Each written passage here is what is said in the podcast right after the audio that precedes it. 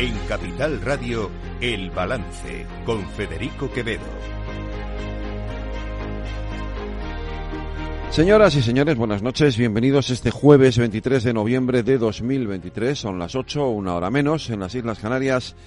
Escuchan la sintonía de Capital Radio. Les invito a que nos acompañen como cada noche aquí en el balance, donde les vamos a contar toda la actualidad de esta jornada. Una jornada en la que, sin duda, el gobierno ya por fin se ha puesto en marcha. El martes tomaron posesión los ministros, ayer hubo Consejo de Ministros y hoy ya, eh, digamos que el gobierno ha empezado a trabajar. El presidente del gobierno, Pedro Sánchez, que también es presidente de turno de la Comisión Europea hasta el día 31 de diciembre, ha hecho un viaje a Israel y Palestina. Se ha reunido con Netanyahu, al que vamos a ser eh, serios con esto, al que de una manera eh, creo que con bastante contundencia, pero al mismo tiempo con, con, un talante diplomático que es el que se le supone que debe tener el presidente del gobierno, eh, le ha venido a decir que efectivamente las barbaridades que hizo jamás el 7 de octubre son absolutamente condenables y nadie pone en duda esa condena,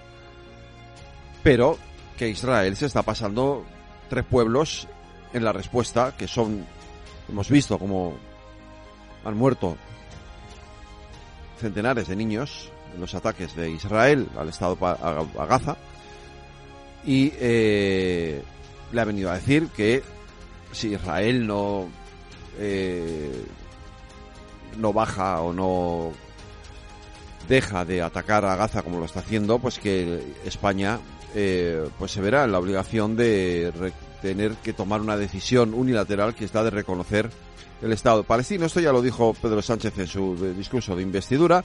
Hoy lo ha reiterado el portavoz del PSOE, Pachi López.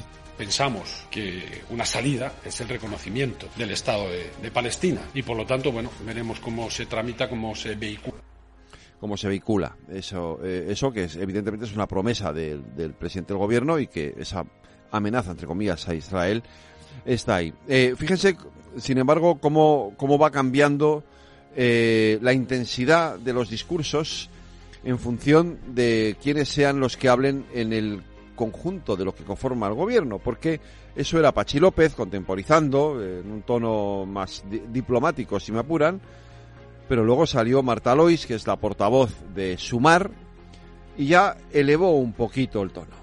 Condena absoluta a todos los actos y crímenes eh, de guerra, alto el fuego, eh, embargo de la compra y venta de armas, eh, llamar a consultas a la embajadora de Israel. Sumar ya sube la presión, ya hay que llamar a consultas a la embajadora de Israel y en fin, decirle, oiga, que, que no nos gusta lo que está haciendo su país. Eso sí, Sumar sigue condenando lo que pasó el 7 de octubre. Esto es importante porque aquí se puso en duda en su momento que Sumar no condenara los atentados de Hamas. Y Sumar sí condena los atentados de Hamas. Esto hay que decirlo y reiterarlo porque es así. Dicho eso, efectivamente, Sumar eleva el tono. Pero demos un paso más. Porque entonces llega Ione Belarra, que como ustedes saben ya no es ministra, ahora ejerce de portavoz o de portavoz adjunta de Podemos en el Congreso dentro del grupo Sumar y en fin, ya nos echamos al monte.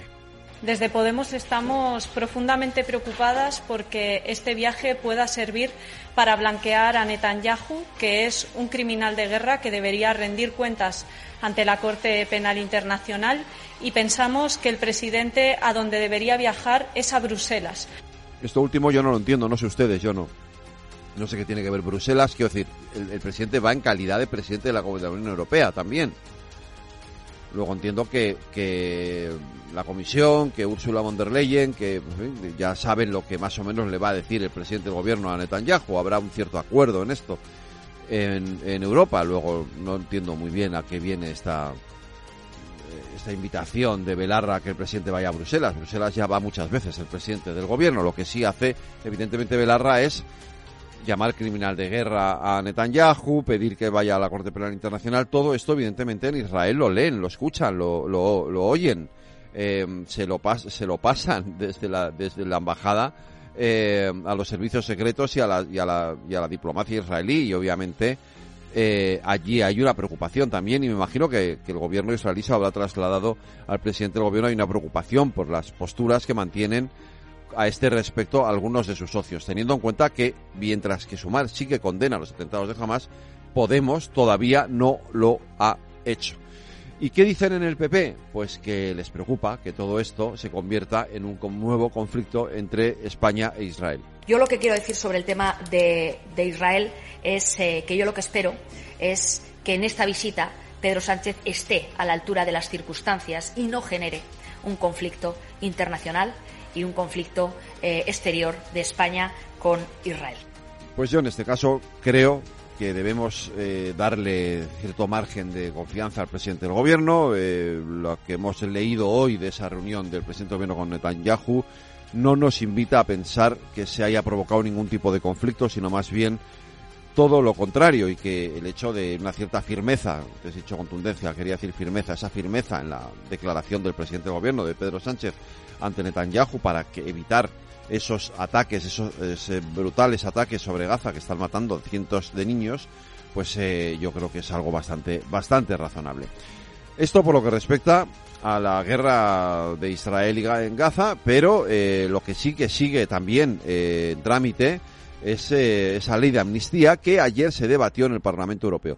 Hay que poner una cuestión sobre la mesa y es que no tenemos un texto todavía. Luego ayer se debatió en el Parlamento Europeo sobre algo que es etéreo y por lo tanto ayer en el Parlamento Europeo es verdad no se siguió, no se mantuvo una cierta atención o una cierta tensión sobre este tema. Eso le ha permitido a la ministra portavoz, a Pilar Alegría, decir que Europa no le interesa este asunto y que ellos dicen que es un asunto doméstico. Dentro de, la legitimidad que tiene eh, cualquier grupo parlamentario de presentar los debates que considere oportuno, eh, creo que el Partido Popular sinceramente lo digo, eh, se equivocó con esta estrategia y además ayer fue muy claro que no consiguió que su problema fuese un problema para la Unión Europea.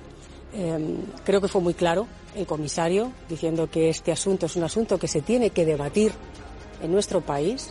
Además, saben perfectamente que la proposición de ley que el Partido Socialista presentó con respecto a la ley de amnistía ayer, eh, antes de ayer, perdón, pasó el primer trámite en el Congreso de los Diputados con la validez eh, que se requiere por parte de los letrados del Congreso, del Congreso y a partir de ahí se abre un debate.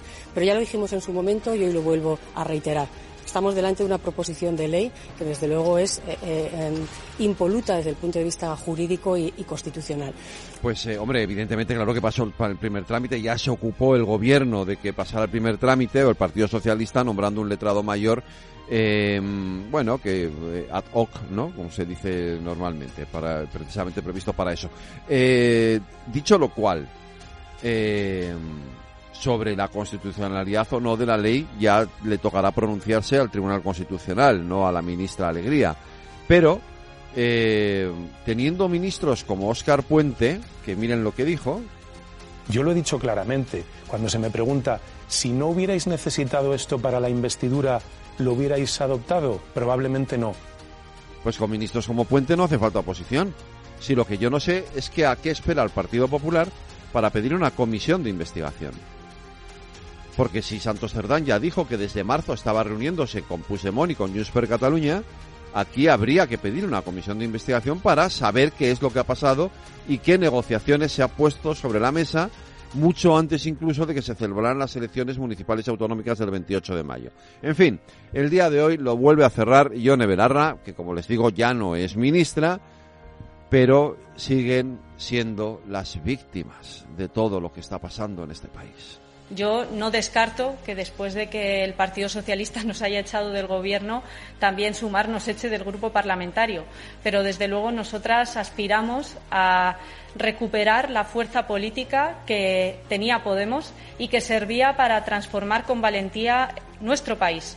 Yo creo que es una evidencia y ha quedado completamente claro, incluso nuestros adversarios lo reconocen, que cuando Podemos gobierna las cosas cambian y ahora mismo pues vamos a ver qué, queda de sí este, este gobierno.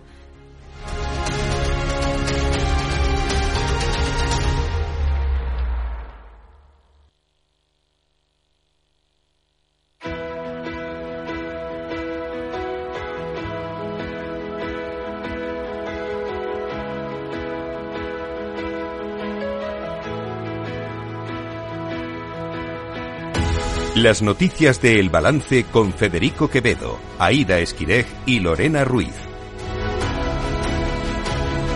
Aida Esquirej, buenas noches. Buenas noches. Lorena Ruiz, buenas noches. Buenas Lo noches. primero de todo, gracias a las dos. Eh, ayer me cubristeis muy estupendamente, como no podía ser de otra manera, eh, en esa gala Gracias. de, a la que tuve que asistir y os quedasteis al frente del programa y lo hicisteis maravillosamente bien. Como a mí eh, no me cabía duda de que iba a ser así. El gobierno comienza a elaborar los presupuestos generales de 2024. Eso sí, que pueden ser tumbados por el Partido Popular, Aida.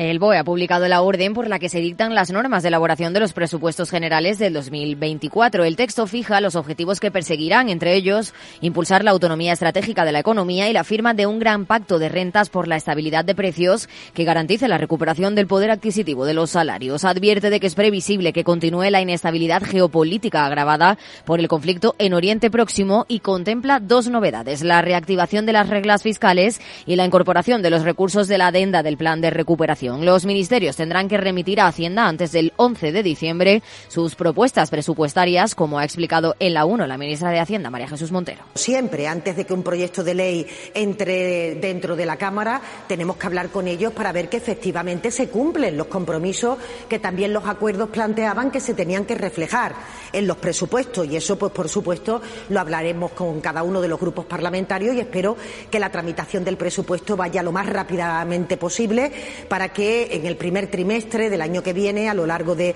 de esa fecha, podamos contar ya con unas cuentas aprobadas.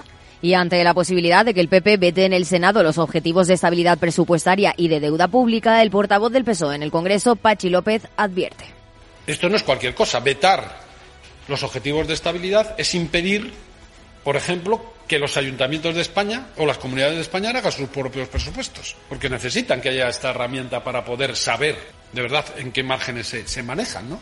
Por lo tanto, yo, yo es que no me cabe en la cabeza que alguien intente impedir, simplemente porque juegan al veto permanente, una herramienta como esta, que es buena para todas las instituciones de España. Así que estoy convencido de que se presentarán y saldrán adelante. La portavoz del PP en el Congreso, Cuca Gamarra, ha advertido de que su formación recurrirá a instancias nacionales y europeas si el Gobierno acaba llevando a cabo una reforma de la ley presupuestaria para sortear la capacidad de veto irrevocable que tiene el Senado sobre los objetivos de estabilidad y deuda pública, prólogo de la preparación de los presupuestos generales del Estado. Según esta ley, tanto los objetivos como la senda tienen que ser aprobados por el Congreso y el Senado y en caso de decaer en alguna de las dos cámaras, el Gobierno tendría que diseñarlos de nuevo. No tenemos constancia de que lo vaya a hacer, pero no nos extrañaría en absoluto que lo hiciera, porque lo que hace Pedro Sánchez es utilizar la capacidad que tiene para controlar eh, todo. Y en estos momentos una mayoría absoluta en el Senado le controla. Quien, aquel que está en el gobierno, habiendo perdido las elecciones, utilice todos los instrumentos a su alcance para evitar los controles, será denunciado por parte del Partido Popular, contará con la oposición del Partido Popular El PSOE ya intentó en 2018 introducir una reforma legal para sortear un veto del PP en el Senado, de modo que si solo era la Cámara Alta la que rechazaba los objetivos presupuestarios del Gobierno, valía con que volviera al Congreso para poder aprobarse el techo de gasto con una mayoría simple. El magistrado del Tribunal Constitucional, Juan Carlos Campo, ha pedido abstenerse de las decisiones que tengan que ver con la amnistía, Lorena. El juez progresista del Constitucional y el que fuera exministro de Justicia del PSOE ha decidido abstenerse de los recursos presentados contra la ley de amnistía para salvaguardar, dice, la imparcialidad del Tribunal de Garantías. Y es que Campo fue el ministro que firmó los indultos del proceso y que al mismo tiempo rechazó la amnistía tachándola de inconstitucional. De esta forma, el bloque progresista se quedaría con seis magistrados frente a los cinco conservadores, disminuyéndose la distancia en los recursos contra la ley de amnistía. La portavoz del Partido Popular, Cuca Gamarra, ha aprovechado este anuncio para pedir a Laura Díaz, ex alto cargo de la Moncloa, y a Conde Pumpido que también se aparten del debate sobre la amnistía al considerar que tienen un sesgo partidista.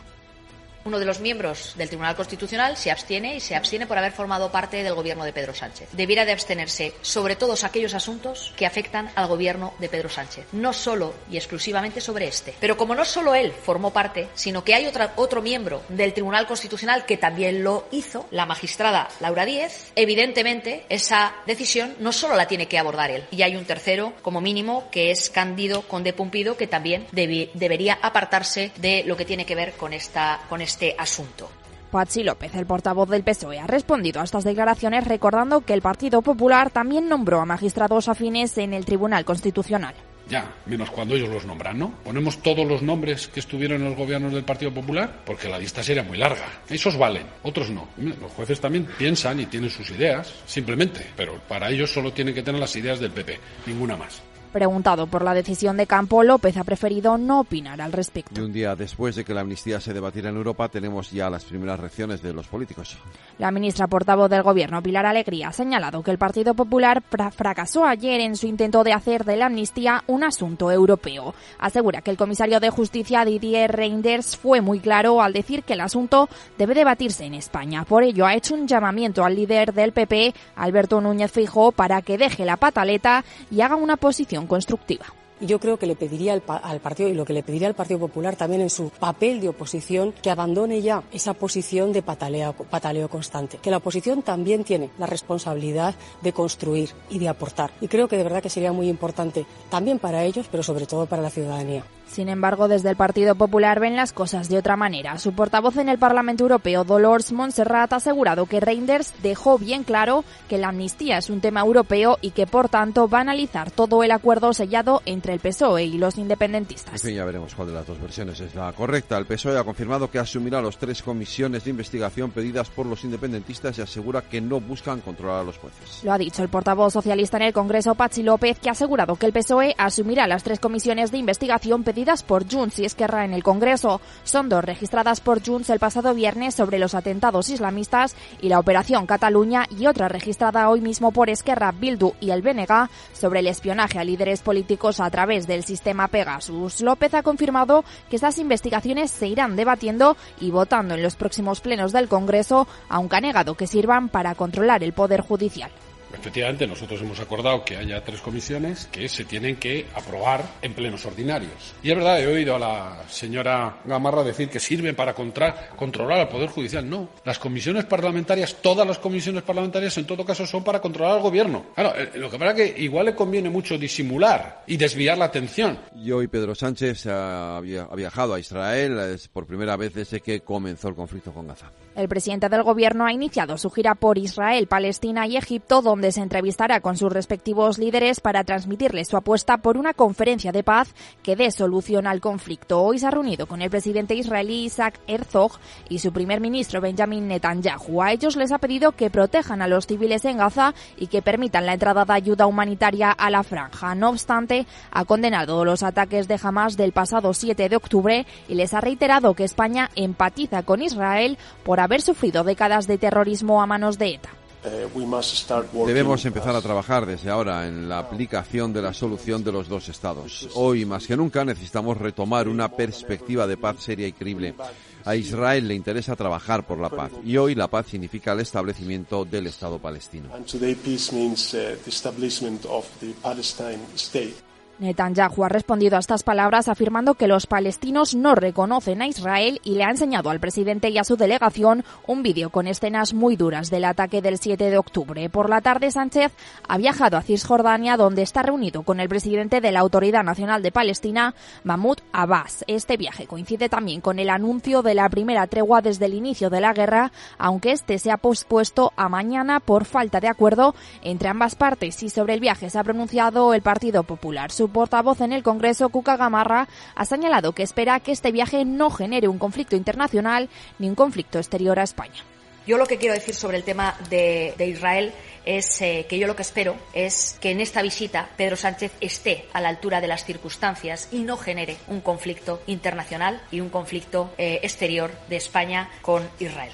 La líder de Podemos, Ione Belarra, ha criticado este viaje y ha denunciado que Sánchez está blanqueando a Netanyahu. Por ello, le ha exigido que viaje a Bruselas para impulsar sanciones económicas y una ruptura de las relaciones con el Ejecutivo israelí. Desde Podemos estamos profundamente preocupadas porque este viaje pueda servir para blanquear a Netanyahu, que es un criminal de guerra que debería rendir cuentas ante la Corte Penal Internacional. Y pensamos que el presidente a donde debería viajar es a Bruselas, porque es en Bruselas Bruselas donde se toman las decisiones que realmente podrían presionar a Israel y a Netanyahu para que se logre ese alto al fuego permanente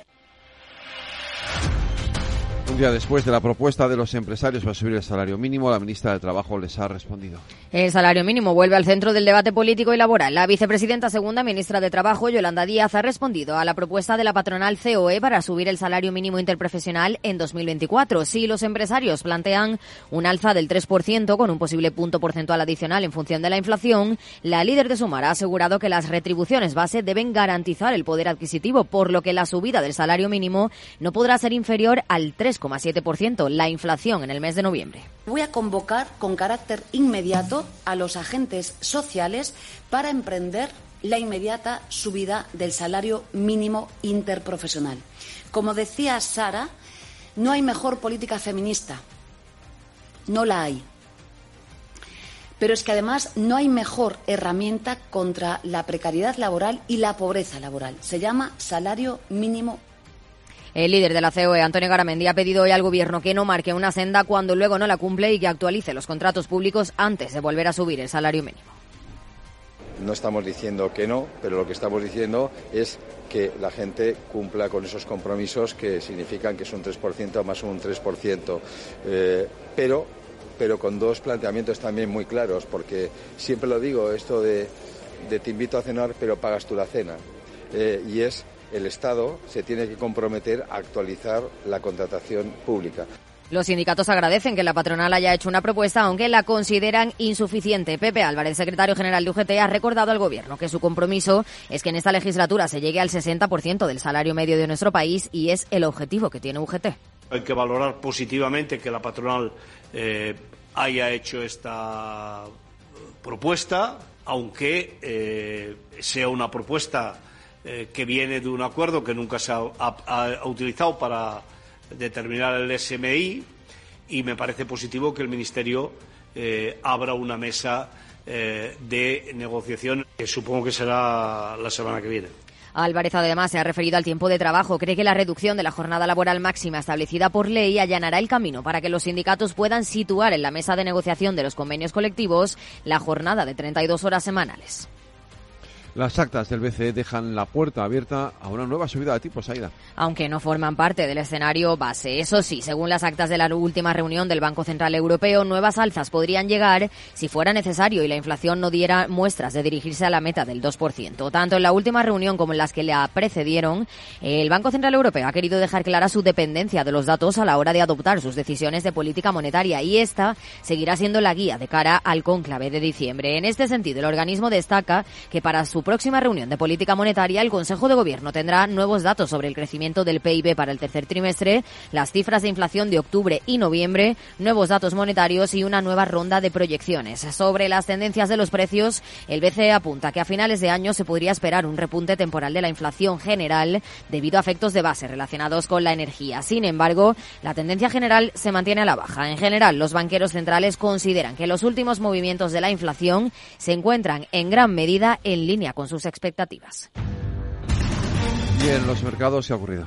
El IBEX 35 y el resto de bolsas europeas siguen sin pisar el freno y marcan nuevos máximos anuales en una jornada sin la referencia de Wall Street. El selectivo español ha marcado otro máximo anual y continúa aumentando las fuertes ganancias acumuladas en noviembre. Ha subido el 0,18% en los 9.905 puntos. Entre las peores del selectivo, Endesa con descensos del 2,3% tras anunciar un dividendo de 50 céntimos. IAG y Melia Hoteles. En el lado positivo, los valores más alcistas han sido Unicaja, Robi y Solaria. La atención viejo continente se ha centrado en los datos PMI de actividad económica preliminares de noviembre que se han publicado en Alemania, Francia y la zona euro. Los indicadores del sector manufactureros y de servicios siguen en territorio de contracción, pero han superado las previsiones del consenso al repuntar de forma moderada en Alemania y en la zona euro. Y como siempre, Lorena, terminamos en Latinoamérica. Pues terminamos en Argentina, donde vamos a analizar los cinco desafíos económicos a los que se afronta Javier Milei, el ganador de las elecciones. El primero de todos es la dolarización del país, algo muy difícil debido a las reservas netas negativas del Banco Central. El riesgo de hiperinflación es el segundo y el tercero es el ajuste del shock recortando el gasto público, algo complicado, consecuencia de la delicada situación social de Argentina. El cuarto reto son las privatizaciones y el último, el endeudamiento del país, que equivale equivale a 90.000 millones de dólares. Veremos a ver si logra sobreponerse a ellos.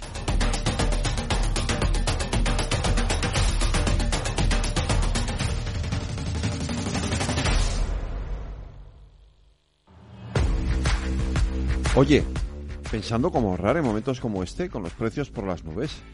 Y todavía no conoces XTB, una nueva forma de invertir pensada para todos. Desde solo 5 euros y cero comisiones hasta 100.000 euros al mes para invertir en acciones y ETFs.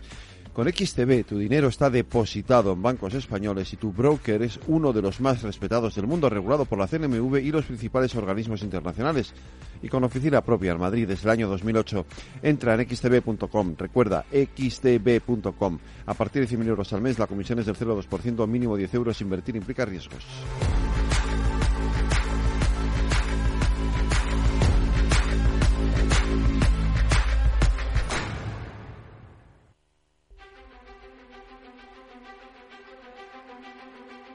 Cada día en el balance nos detenemos en lo más destacado de la actualidad económica y lo diseccionamos en la lupa de Laura Blanco. Laura Blanco, buenas noches. Buenas noches, Federico, ¿qué tal? Muy bien, que me han dicho que se está visto por Madrid que de visita por eh, viendo cómo se encendían las luces de Navidad, ¿no? Bueno, ahí he estado con el alcalde, 12.000 luces, ¿eh? a ver qué dice Abel Caballero cuando se enciendan las luces de Vigo, Fede. Eh, bueno, siempre las de Vigo, ya sabes tú, que son las mejores del mundo mundial. Ya, ya. Oye, 12.000 personas, dijo el alcalde, que estábamos en la Puerta del Sol. Yo no sé si había tanta gente, eh, pero la verdad es que el sistema de seguridad y de acceso de, de, la gente estaba muy bien diseñado para que no se juntara demasiada gente en torno al el encendido del árbol en la Puerta del Sol y bueno, pues para estar con niños la verdad es que, que, todo muy bien, coincidiendo por cierto con el centenario de Disney que se cumple este año, los 100 años y bueno, allí hubo interpretación de Ana Guerra, la artista de Operación Triunfo, nada, por todo lo alto. La llegada de, del encendido que coincide con el Día de Acción de Gracias en Estados Unidos y lo más importante, Federico, coincide con el arranque, eh, mañana es Black Friday, de la temporada de compras y ventas navideñas. Y lo que nos interesa y lo que le interesa al comercio es que se venda mucho. Fíjate, y Crédito y Caución nos explicaba en Capital Radio que se esperan grandes descuentos porque las empresas en todo el mundo, ¿eh? en todos los países del mundo, va a ser un Black Friday con muchos descuentos porque se espera, eh, hay que hay que quitar, eh, bueno, pues el stock, ¿no? Que se tiene en las tiendas, pero hay que vigilar que rebajar mucho el precio del producto para quitar stock no dañe márgenes de empresas y que Crédito y Caución ya pronostica que el primer trimestre del año en ese sentido puede, puede derivar en un deterioro de los márgenes empresariales. Veremos qué pasa, ahora toca comprar y consumir. Eh, hay que recordar a nuestros oyentes, efectivamente es Black Friday, que tengan cuidado también porque es una época en la que se producen muchos eh, fraudes. Eh, y, hay que también estar pendiente de que, de que eso no ocurra y no dejarse engañar. letras del Tesoro tenemos eh, hemos acumulado eh, letras del Tesoro en cantidades industriales en España. Una, una barbaridad, Fede. Hoy nos ha dicho el Banco de España que hasta septiembre los españoles tenemos en letras del Tesoro 21.500 millones de euros. Y entonces tú te preguntarás, o tus oyentes se preguntan, ¿mucho o poco? Hace un año teníamos 19.500 millones menos, es decir, apenas teníamos dinero en letras del Tesoro.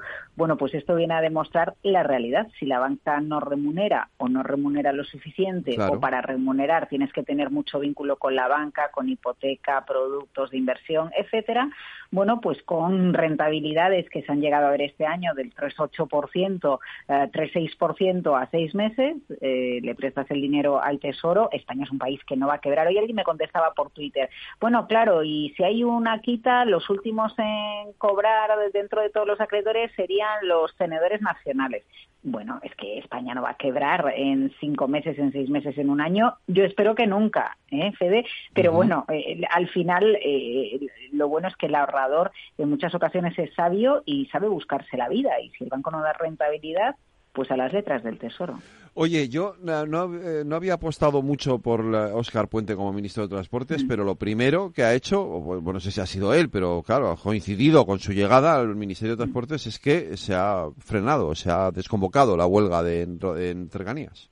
Eh, sí, de Rodalíes, por el traspaso Rodalíes, nada, que tiende puentes, ¿no? Eso es, puentes, el, el, ministro. Eh, yo, yo, creo que aquí hay dos factores clave. Uno, que aunque tienen que negociar al detalle eh, toda la, toda la letra pequeña del acuerdo, hay un compromiso en firme de mantener las condiciones de los trabajadores Otra, los días para los que se había convocado los paros, mañana, el 30 de noviembre, pero ojo, también el 5 de diciembre, antes del puente de diciembre, eran días clave, había que darlo todo para al menos intentar pararlo y a ponerse a negociar. Es también un voto de confianza para el nuevo ministro.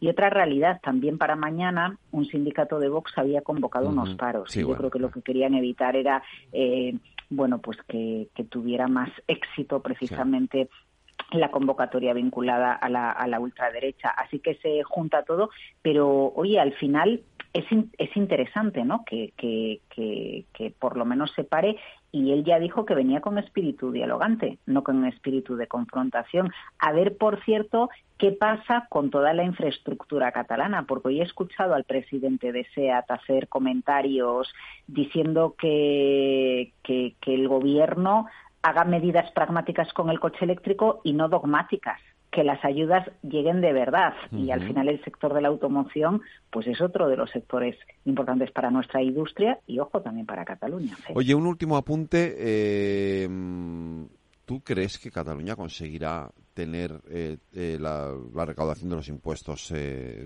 entera al 100% como ellos piden? Mira, no lo sé, pero lo que tengo claro es que el año que viene Cataluña tiene elecciones. Y con elecciones catalanas mediante eh, Pere Aragonés, hoy lo que ha hecho es explicar a los periodistas que ha encargado a la Consellería de Economía una propuesta de financiación singular para Cataluña.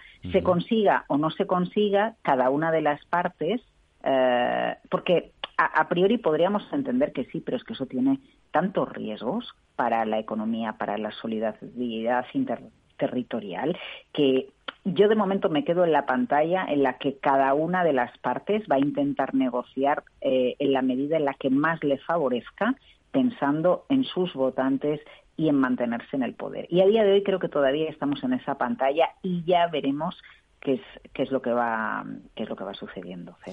Pues Laura Blanco, mañana, no, mañana no, el lunes más lupa aquí en el balance. Cuídate. Venga, hoy os escucho la tertulia de economía. Buenas noches. Es verdad. Hasta luego, buenas noches.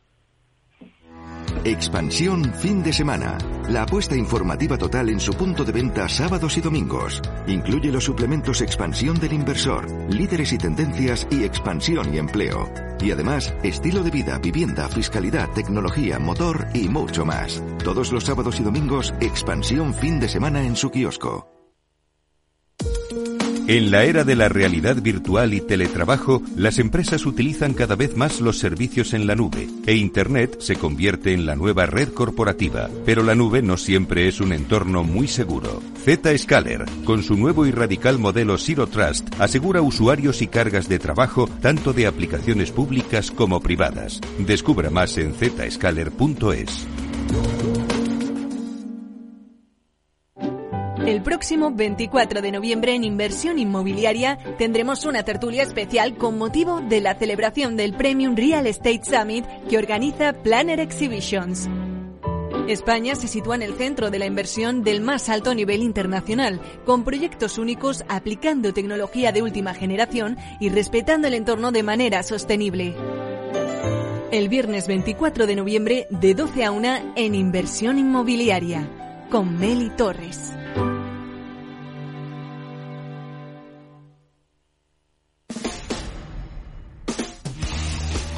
El balance de los deportes. Lorena Ruiz, tenemos una última hora que tiene que ver con el caso de Dani Alves, ¿no? Si la Fiscalía pide nueve años de prisión a Dani Alves, al futbolista se le complican cada vez más las cosas y es que, como he dicho, la Fiscalía ha pedido nueve años de cárcel acusado de un delito de agresión sexual por presuntamente violar a una joven en una discoteca de Barcelona. Además, piden una indemnización de 150.000 euros para la víctima y otros diez años de libertad vigilada una vez se cumpla la pena de prisión. Recordemos que Alves lleva en prisión desde el pasado 20 de enero y que la Fiscalía de Barcelona ya se opuso en dos ocasiones a las peticiones de libertad que solicitaba el brasileño al entender que existía riesgo de fuga. Además, ha desestimado las penas mínimas de un año de prisión que pedía la defensa, a pesar de que el procesado haya aceptado la cantidad pedida en concepto de fianza. Les recuerdo que este fin de semana hay jornada de liga y que la analizaremos aquí en los deportes en el balance el próximo lunes de la mano de Paco Lloret. ¿Quieres cobrar por operar con tu dinero? Con DarwinX es posible y funciona así. Operas un universo de más de 1.500 instrumentos financieros en condiciones competitivas, con nuestro broker o a través de Interactive Brokers. Y aquí viene lo bueno. Mientras operas, construyes tu track record para nuestra gestora que te paga por tu éxito.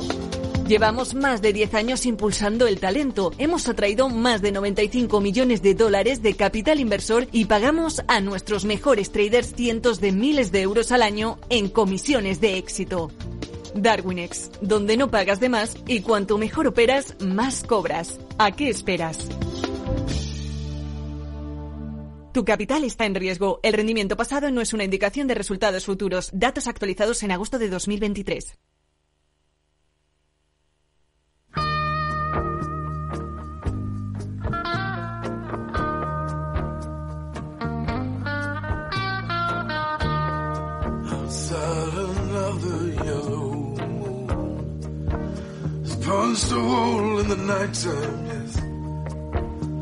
Los jueves, en el balance, nos preguntamos qué mundo queremos para el futuro de la mano de Federico Quevedo y Fernando Prieto.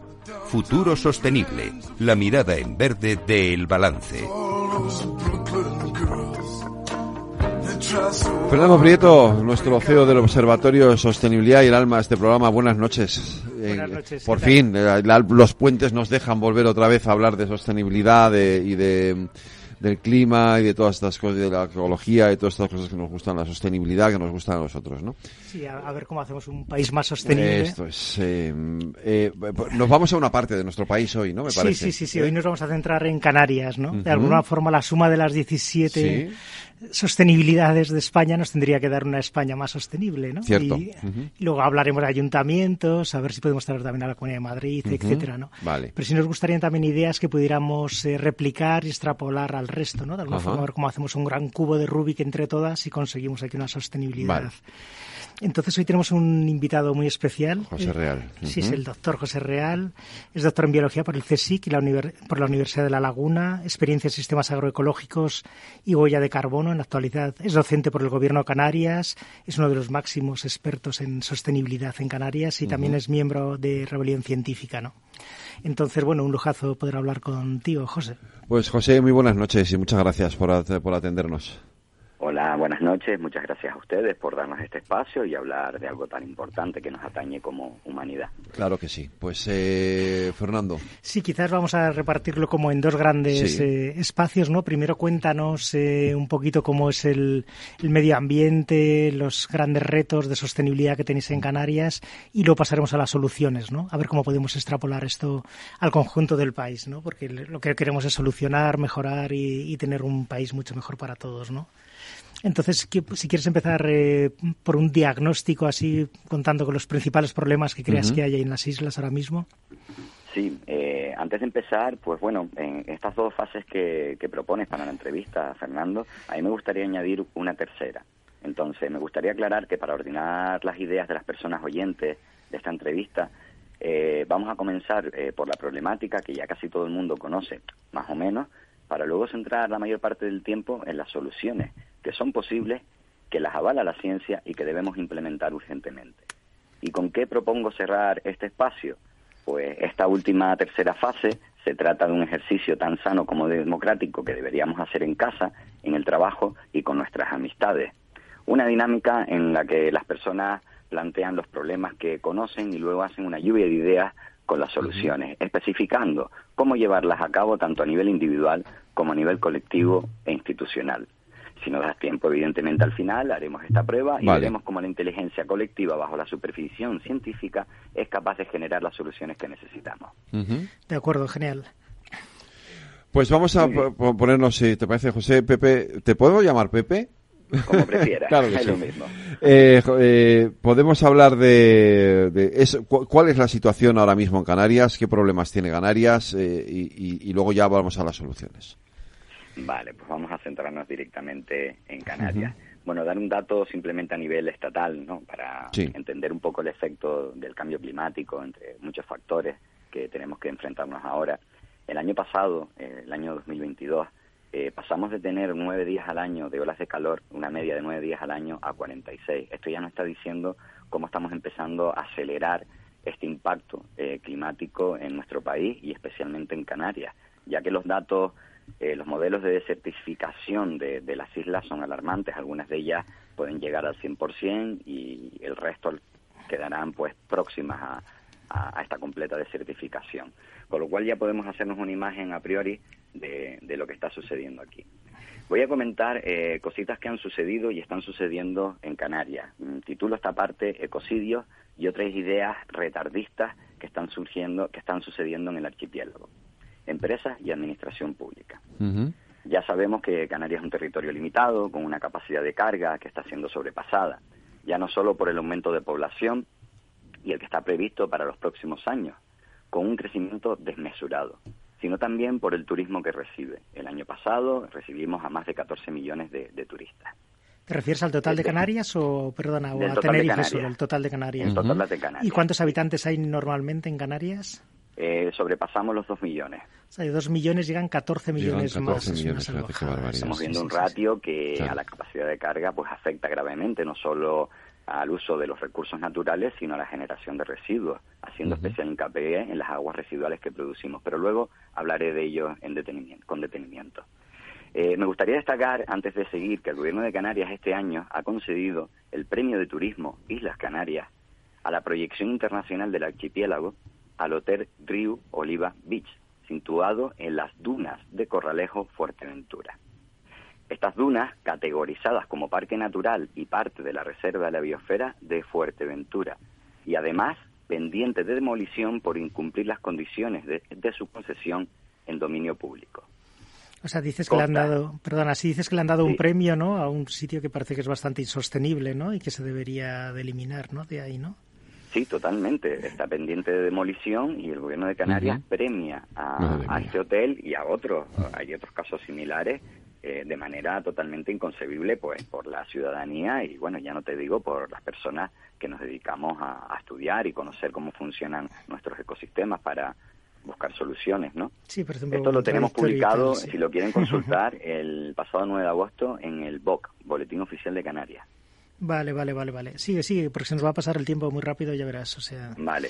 Podemos mencionar otras situaciones como son los macroproyectos de almacenamiento energético, como es el que está planteado en Chirasoria, que ya están construyendo, el desarrollo de corresorts como campos de golf, podemos mencionar, por ejemplo, el proyecto de La Pavona en La Palma, por cierto, que se está desarrollando con fondos Net Generation la ampliación de pistas de aeropuertos, como la anunciada en las declaraciones públicas por políticos eh, regionales para el aeropuerto de Tenerife Norte, sí.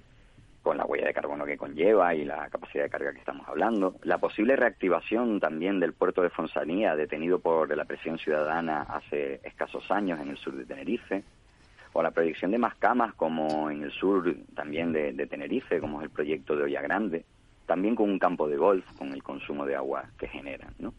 Y el año pasado, eh, un proyecto, macroproyecto detenido por la ciudadanía eh, que se llama, o que llamaban Cuna del Alma, también en el sur de Tenerife, en el municipio de Adeje, un proyecto pues con cama, hotel, etcétera, en el único espacio, o uno de los pocos espacios que queda sin construir en el sur de la isla. Eh, Prieto, tú estuviste la semana pasada aquí en una jornada y pudiste ver en primera persona cómo está alterado el sur de la isla, cómo podemos ver que está todo lleno de cementos, de edificaciones y que no damos espacio para nuestros ecosistemas que nos sustentan. Qué pena. Sí, sí, de alguna forma es, complicado, ¿no? Porque hay una presión enorme y de alguna forma sigue aumentando la presión, ¿no? En vez de decir vamos a dejar territorio para las próximas generaciones o, o vamos en principio a dejar de emitir, ¿no? Yo, yo creo que lo decía los, eh, es un proverbio chino, ¿no? Si quieres salir del agujero, deja de cavar hacia abajo, ¿no? Es algo así, ¿no? Entonces, sí, muchos de estos proyectos parece que es justo lo contrario de lo que parece que habría que hacer, ¿no? Pero bueno, estos son temas puntuales, ¿no? Y en general, ¿qué, como qué grandes temas habría, ¿no? O sea, porque de alguna forma estos sí que se podrían como reagrupar como en grandes eh, ejes, ¿no? Claro, eh, ante este tipo de proyectos que van radicalmente en contra de la estrategia internacional que debemos implementar urgentemente y nos ponen en serio peligro, ha sonado la alarma y a finales de, verano hemos activado el nodo regional de rebelión científica específico para Canarias. ¿no? Eh, hemos comenzado con una estrategia contra COP eh, potente, con una manifestación el pasado 4 de noviembre, las jornadas de la semana pasada en la aula magna de la Universidad Laguna y en el Centro de Desarrollo Turístico de Costa Deje, el municipio que mencionábamos antes, en el que contábamos pues con, la presencia de, del compañero Fernando Prieto, aquí presente hoy, también de Fernando Valladares y Agnes de de la Universidad de Marsella. Eh, y, con y tuvimos también una reunión con los partidos políticos, que esto hay que mencionarlo, del archipiélago, para dialogar. Tuvieron los compañeros pues hablando con los representantes de los partidos, o por lo menos la mayoría de ellos, sobre la situación de colapso climático y ecológico y sobre cómo actuar de manera local en Canarias. ¿De verdad queremos que las islas o España se transformen en territorios inhabitables? ¿Queremos ser refugiados climáticos? Pues para ello vamos a ir tratando esta serie de medidas que van relacionadas con la problemática de Canarias y vamos tratando problemas y medidas. Vale, sí, sí, sí, coméntanos sobre todo eso, las, los grandes eh, temas que hay ahora mismo así en, en Canarias, ¿no? Seguro que el tema del agua, por ejemplo, es absolutamente clave, ¿no? Total, totalmente. Entre los 10 puntos que, que planteamos en esta reunión, en la que tú también estabas presente, eh, voy a comenzar, antes de, meternos en estos temas, en el primero de ellos, que creemos que es una de las herramientas fundamentales eh, a nivel internacional para atajar estos problemas y proponer soluciones, que es la implementación de las asambleas ciudadanas para el clima vinculantes como mecanismo de toma de decisiones democráticas.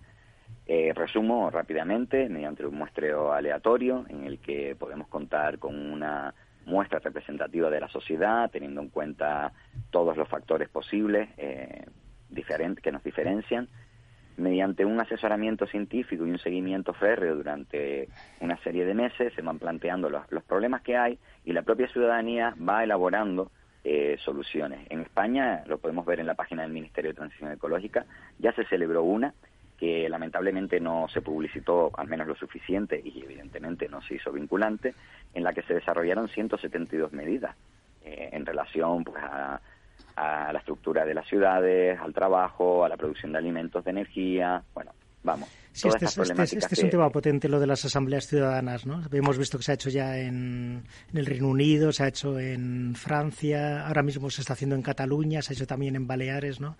Y de alguna forma sí que recogería lo que piensa la, la, ciudadanía de una forma así muy aleatoria y qué medidas tendríamos que tomar hacia el futuro, ¿no? Entonces, bueno, que es algo que es muy, muy potente, ¿no? Pero bueno, esto es una medida que queréis proponer allí, ¿no? Pero los grandes temas, ¿cuáles son los que se, sabes? O sea, ¿cuáles son los principales retos ambientales de sostenibilidad que tiene Una vez comentado esta herramienta que es muy potente y a nivel internacional eh, promovemos diferentes colectivos y movimientos eh, relacionados con la ecología, desde Rebelión Científica y otros muchos más, vamos a entrar eh, de lleno en estos problemas. El aumento del autoconsumo, la producción energética. Tenemos que descarbonizar nuestra vida inmediatamente, pero no a cualquier precio. No podemos alterar más los espacios naturales para implantar placas solares, eh, molinos para producir energía, etcétera.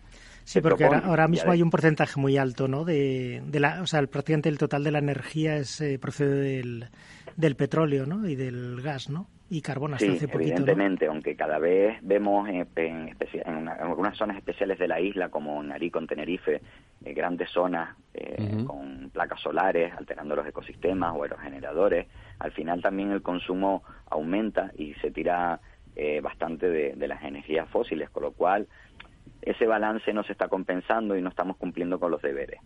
Se propone la instalación, o propusimos la semana pasada a los partidos políticos, la instalación de mil tejados solares también de mil comunidades energéticas. Esto va a permitir un aumento de la eficiencia del uso energético y una descarbonización progresiva del mix sin alterar los espacios naturales que acabamos de mencionar. De acuerdo. ¿Qué más ideas eh, o qué más problemas hay para con sus correspondientes soluciones? Sí, eh, antes de pasar al siguiente, mencionar que en Gran Canaria está en marcha un macroproyecto eh, que es una central hidroeléctrica reversible que, que se llama Chirasoria, que pretende desalinizar agua, bombearla para acumularla en altura y luego dejarla bajar a una presa más eh, con menos altitud para aprovechar esa energía potencial y generar energía. Una idea fantástica, ¿verdad? Pues vemos que no lo es de manera rotunda, bajo la perspectiva científico-técnica. Por un lado, debemos valorar la energía que puede generar, teniendo en cuenta que un porcentaje de, para bombear este agua proviene de la quema de combustibles fósiles. Por otro lado, aunque provenga al 100% de fuentes renovables, eh, está solucionando la necesidad energética de la isla. porque el impacto ambiental es muy severo, afecta a cinco espacios de la Red Natura 2000. Ya comentamos las razones obvias para no tocar un metro más de nuestros ecosistemas, dada la relevancia que tienen para mantenernos en el planeta. Estamos viendo proyectos, estamos tomando decisiones que pueden comprometer nuestro futuro energético y la capacidad para adaptarnos, la capacidad para descarbonizarnos y recuperar los ecosistemas, que es otra de, las de las medidas que tenemos que, apostar fuertemente. Entonces, eh, la instalación de las placas fotovoltaicas en los tejados, como mencionamos antes en el título de la medida, también comentar que las comunidades energéticas nos proporcionan una parte interesante de las soluciones, ya que de acuerdo con la normativa europea permiten que las personas produzcan, consuman, almacenen, compartan y vendan energía renovable de manera colectiva.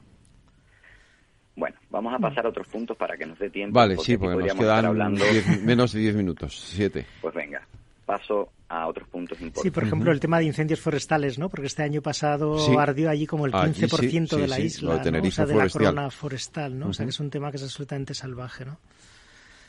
Claro, evidentemente. Eh, el tema, también presentamos un punto eh, relativo a la a, al tema de, de, los incendios, como comenta Fernando, pero debemos tener en cuenta que mm, tenemos que hacer una buena prevención y también dotar de medidas de extinción. Podríamos hablar de la cantidad de, bomberos que tenemos, que deberíamos aumentar las plantillas y dotarlos con mejores medios. Pero desde el punto de vista medioambiental, eh, señalamos que por mucho que dotemos de medios, de medidas preventivas y de extinción, si no cambiamos la forma de vivir y relacionarnos con el medio, estos incendios tan virulentos como los que estamos viviendo ahora por todo el mundo, recordar los de Canadá o Nueva York este año o Grecia, eh, van a seguir sucediendo cada vez de manera más frecuente y con mayor intensidad. Entonces, ¿qué debemos hacer? Pues eh, trabajar en todas las patas de, de, la mesa, como estamos mencionando, ¿no? La descarbonización, la recuperación de los espacios naturales, eh, el modelo de producción de alimentos, que es algo que me gustaría comentar ahora a colación de esto. Sí, eso es muy interesante. Sí, sí, pero claro, si en Tenerife o La Palma este año pasado es que ardieron de una forma salvaje, ¿no? o sea, que esto hay que intentar que no, no, vuelva a suceder nunca, ¿no? O, sea, que arda lo que queramos que arda cada año, pero no que arda de una forma absolutamente desproporcionada, ¿no? Si cuéntanos esto del tema de, la soberanía alimentaria, ¿no? La agricultura de proximidad, ¿cómo se podría hacer en la isla a lo mejor quitando estos campos de golf que hablabas, a lo mejor y de aumentando esta soberanía, ¿no? Exacto. Eh, el tema de la producción de alimentos es fundamental. Según la FAO, Canarias produce en torno al 4 o 5%, vamos oscilando en función del año, de los alimentos básicos que consumimos. ¿Esto qué quiere decir? Que la mayoría de los alimentos que necesitamos provienen de fuera. esto, conlleva este, este dato una huella de carbono 4% solo. O sea, que es que viene todo, todo de fuera, todo, todo, todo, todo. Claro, y además para una región ultraperiférica como Canarias mm, debería ser lo inverso, ¿no? Producir prácticamente la mayoría de lo que necesitamos. Claro. entiendo, que sobre todo llegada de la península, ¿no? Me imagino. No, y de otros, países, con una huella de carbono inmensa. Lo mismo ocurre en España y en muchos países europeos. Entonces aquí lo que tenemos que, que, centrarnos es no solo en producir de manera local para evitar esta huella de carbono de los alimentos, sino cómo produciendo alimentos en un sistema basado en la revolución verde, que es utilizar fertilizantes de síntesis química, fitosanitarios, dependencia del petróleo, etcétera, o producirlo bajo sistemas agroecológicos, cambia completamente el impacto que tenemos en el ambiente. Para empezar, los sistemas agroecológicos reducen la huella de carbono de una manera considerable. Y si nos vamos a los extremos, a sistemas de permacultura o agricultura regenerativa, vemos cómo funcionan como potentes sumideros de carbono. En un estudio que hicimos aquí en Tenerife eh, hace unos años ya, vimos cómo comparando una hectárea de cultivo tropical, papaya en este caso, invernada, se generaban unos 5.000 kilos de CO2. Y cuando lo comparábamos con una finca de permacultura, que estaba justo al lado, eh, en vez de generar 5.000 kilos de CO2 equivalente, capturábamos, o capturaba la finca, 38.606 kilos. vemos ahí, si lo ponemos en una balanza, valórenlo ustedes. Vale, vale, vale, vale, eso sería genial, ¿no? Y, bueno, sí que es cierto que el turismo de alguna forma es como el 100% de, o una parte muy importante de, de la economía de Canarias, ¿no? O sea, que de alguna forma con el COVID, por supuesto, o sea, eh, claro, como venía todo el turismo en avión, entonces, claro, al parar eh, el transporte aéreo sí que se, sabes, que hubo, una gran debacle, ¿no? De, la economía canaria, ¿no? ¿Qué proponéis en este sentido, ¿no? Para diversificar la, la economía canaria, que esto lo está diciendo prácticamente todo el mundo, ¿no? O sea, los empresarios, etcétera, ¿no? Sí, es algo que se lleva muchísimos años advirtiendo y proponiendo alternativas pero seguimos empeñados en depender del turismo y seguir creciendo como estamos viendo con los proyectos planteados y otros que están en marcha. ¿no? Lo primero que planteamos es diversificar la, economía. Tenemos que decrecer eh, obligatoriamente, nos lo impone el planeta, son los límites planetarios. Entonces podemos decidir dos cosas. O lo hacemos de una manera ordenada, sin dejar a nadie atrás, diversificando esta economía, por ejemplo, eh, buscando, recuperando espacios agrícolas abandonados que además están generando una erosión del terreno.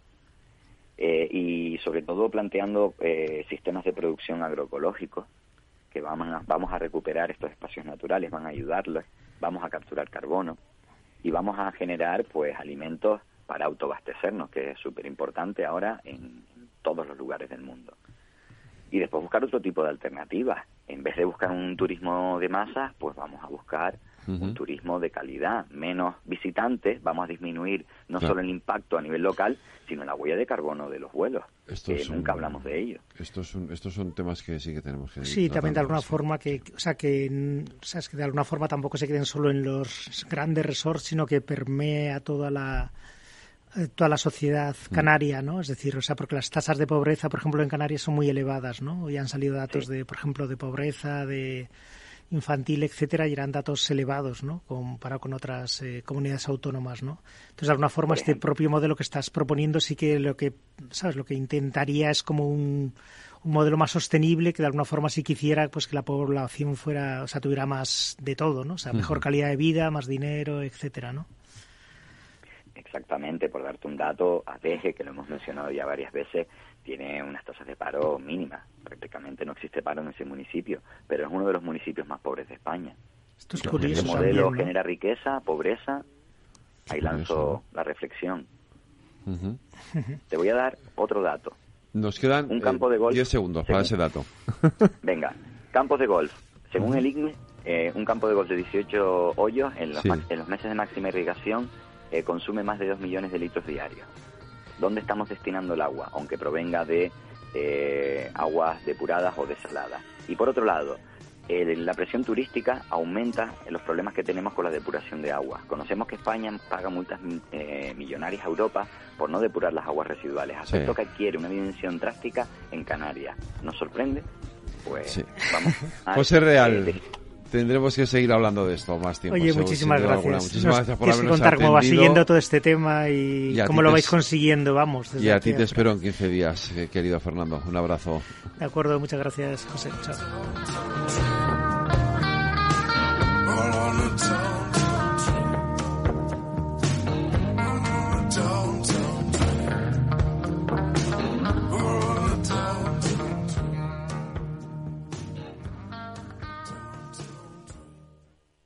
Este es un mensaje para todos los oyentes de radio y es solo para decir gracias. Gracias por dedicarnos tres horas cada día. Gracias por escucharnos en casa, en el coche, en el trabajo, en un móvil o donde sea, en directo o en podcast. Gracias por tu fidelidad, porque gracias a ti, la radio sigue siendo un gran medio, el más creíble, en el que más confías y el que mejor te informa y entretiene. El medio del día a día, de la actualidad al instante y que te acompaña siempre estés donde estés. Radio Value, la Asociación de Radios Comerciales te da gracias a ti.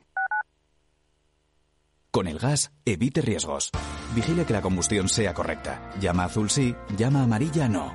No obstruya las rejillas de ventilación ni el tubo de salida de gases de calderas y calentadores. En instalaciones individuales, instale solo calderas y calentadores estancos. En instalaciones de butano propano, vigile el buen estado del regulador y del tubo flexible. Y recuerde que las instalaciones se deben controlar cada cinco años. Por favor, utilice el gas con responsabilidad y seguridad. Comunidad de Madrid. Renovar esos pantalones vintage de tu abuelo que ahora tú tanto te pones es un plan redondo. como el plan que tenemos en la Comunidad de Madrid, en el que contamos contigo para darle muchas oportunidades a los residuos. ¿Te sumas a la economía circular? Comunidad de Madrid. Desde el 16 de octubre, protégete doblemente de la gripe y el COVID. Si tienes más de 60 años, perteneces a algún grupo de riesgo, eres personal sanitario o sociosanitario, pide cita en tu centro de salud o punto de vacunación. En la web de la Comunidad de Madrid encontrarás más información del plan de vacunación frente a la gripe y el COVID. Comunidad de Madrid.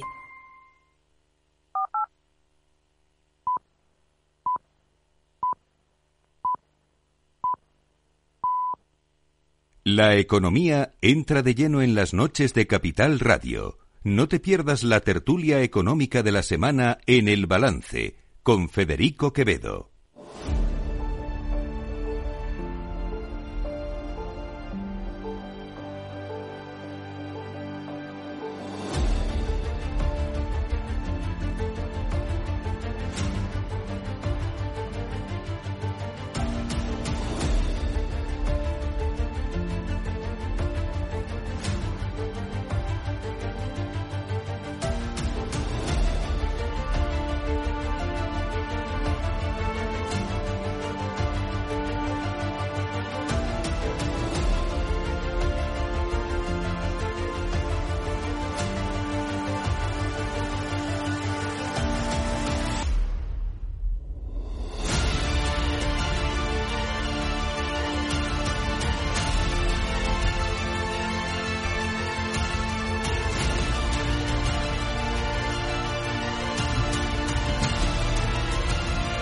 Pues vamos allá con nuestra tertulia económica. Son las nueve, una hora menos en las Islas Canarias. Eh, Alberto Oliver, que estás eh, un poco malito, pero aún así nos atiende desde el otro lado de la línea telefónica. Buenas noches, Alberto. Hombre, yo no me pierdo esta tertulia, vamos, ahí me quedé en la cama, vamos. y con 40 de fiebre, ¿no?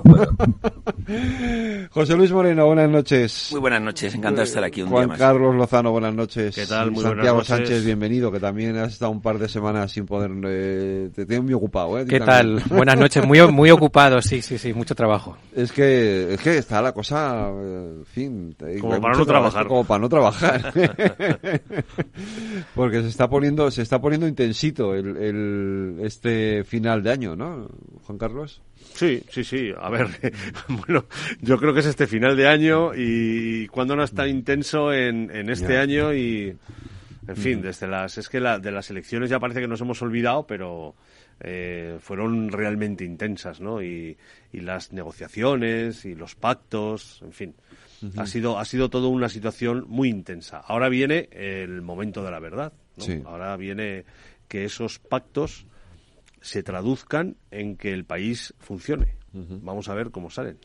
Bueno, eh, de entrada, eh, y si os parece, comentamos esto que lo acaba de, además de subir Alberto al- a nuestro, a nuestro eh, chat, a nuestro grupo común, porque ahí creo que es un tema interesante. Eh, los empresarios se muestran dispuestos. Y, y esa es una buena noticia para también para la ministra de Trabajo, para Yolanda Díaz, se muestran dispuestos a, eh, aceptar una nueva subida al salario mínimo eh, y por lo menos, por- o, o al menos por negociarlo, ¿no? Poner el tema sobre la mesa y negociar esa subida del salario mínimo. No es una mala noticia que los Mm. empresarios accedan a negociar, ¿no? Este asunto. Hombre, siempre se ha dicho que el que pone la cifra encima de la mesa el primero tiene cierta ventaja, porque e- es verdad que las cifras que manejaba trabajo era de un 12% en el Ujú. 2024, mientras que los empresarios están planteando un 6% en dos años, ¿no? Es curioso, bueno, es curioso, el, el gobierno para los funcionarios se plantea el 2%. Y ahí lo dejo. ¿Un? 2%. Solo. Claro. Entonces Es que los tiene, es que tiene todo su... Es que los funcionarios no tienen que ganar más. Bueno, pero vamos, el, la- la- el planteamiento que hace COE es eh, el salario mínimo subirlo en el 2024 hasta 1.112 euros. Sí. Bueno, yo creo que, mm, salvo que a lo mejor eh, aquí nuestros representantes políticos eh, más cercanos tengan más informaciones, yo lo que veo aquí es, por un lado, pues como decía José Luis, una jugada, decir, vamos a ponerlo, pero sobre todo, pero sobre todo lo que veo es eh, lo que lo que dijo Garamendi, ¿no? Que es lo que ha pasado también eh, la información que nos ha pasado Alberto. Eh, lo que dice Garamendi es, oiga, primero mm, vamos a ver, vamos a poner una cifra aquí y no me pidan ustedes, eh, porque ya hemos subido un 48% en los últimos años, pero sobre todo, pero sobre todo, si ustedes nos exigen que que subamos el salario mínimo, también tengan en cuenta que se actualicen, se deben actualizar las contratas públicas, ¿no? Que eso en las declaraciones de Garamendi de, de esta mañana creo que han sido, eh, ha, sido muy rotundo y muy claro, ¿no? Primero hay que actualizar las contratas públicas y luego ver.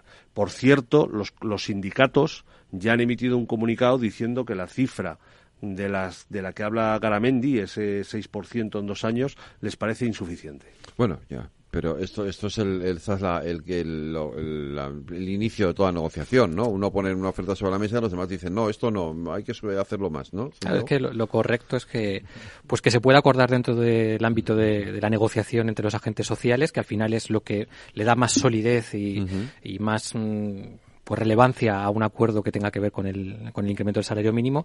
Y yo creo que Garamendi y la COE está o, se beneficia del efecto aprendizaje de diferentes negociaciones con, con el Ministerio de Trabajo o con otros ministerios en los que ha terminado firmando acuerdos eh, buscando el mal el mal menor. Y yo creo que Garamendi pues lo que ha hecho es adelantarse poner como comentábamos, pues una cifra encima de la mesa.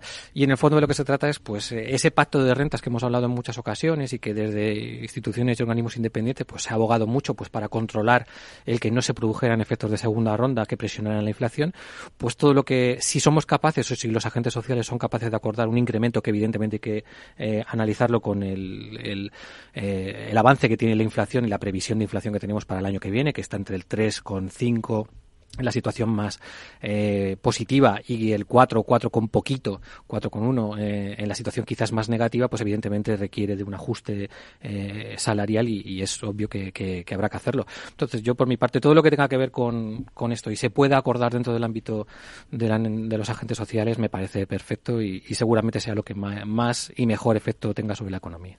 La, paz social nos viene bien a todos. Esos acuerdos Yo por poner, por poner encima de la mesa, en realidad no es la primera cifra que se da. ¿no? Lo que plantea la patronal es una subida del 3% en el 2024 y un 3% en el 2025.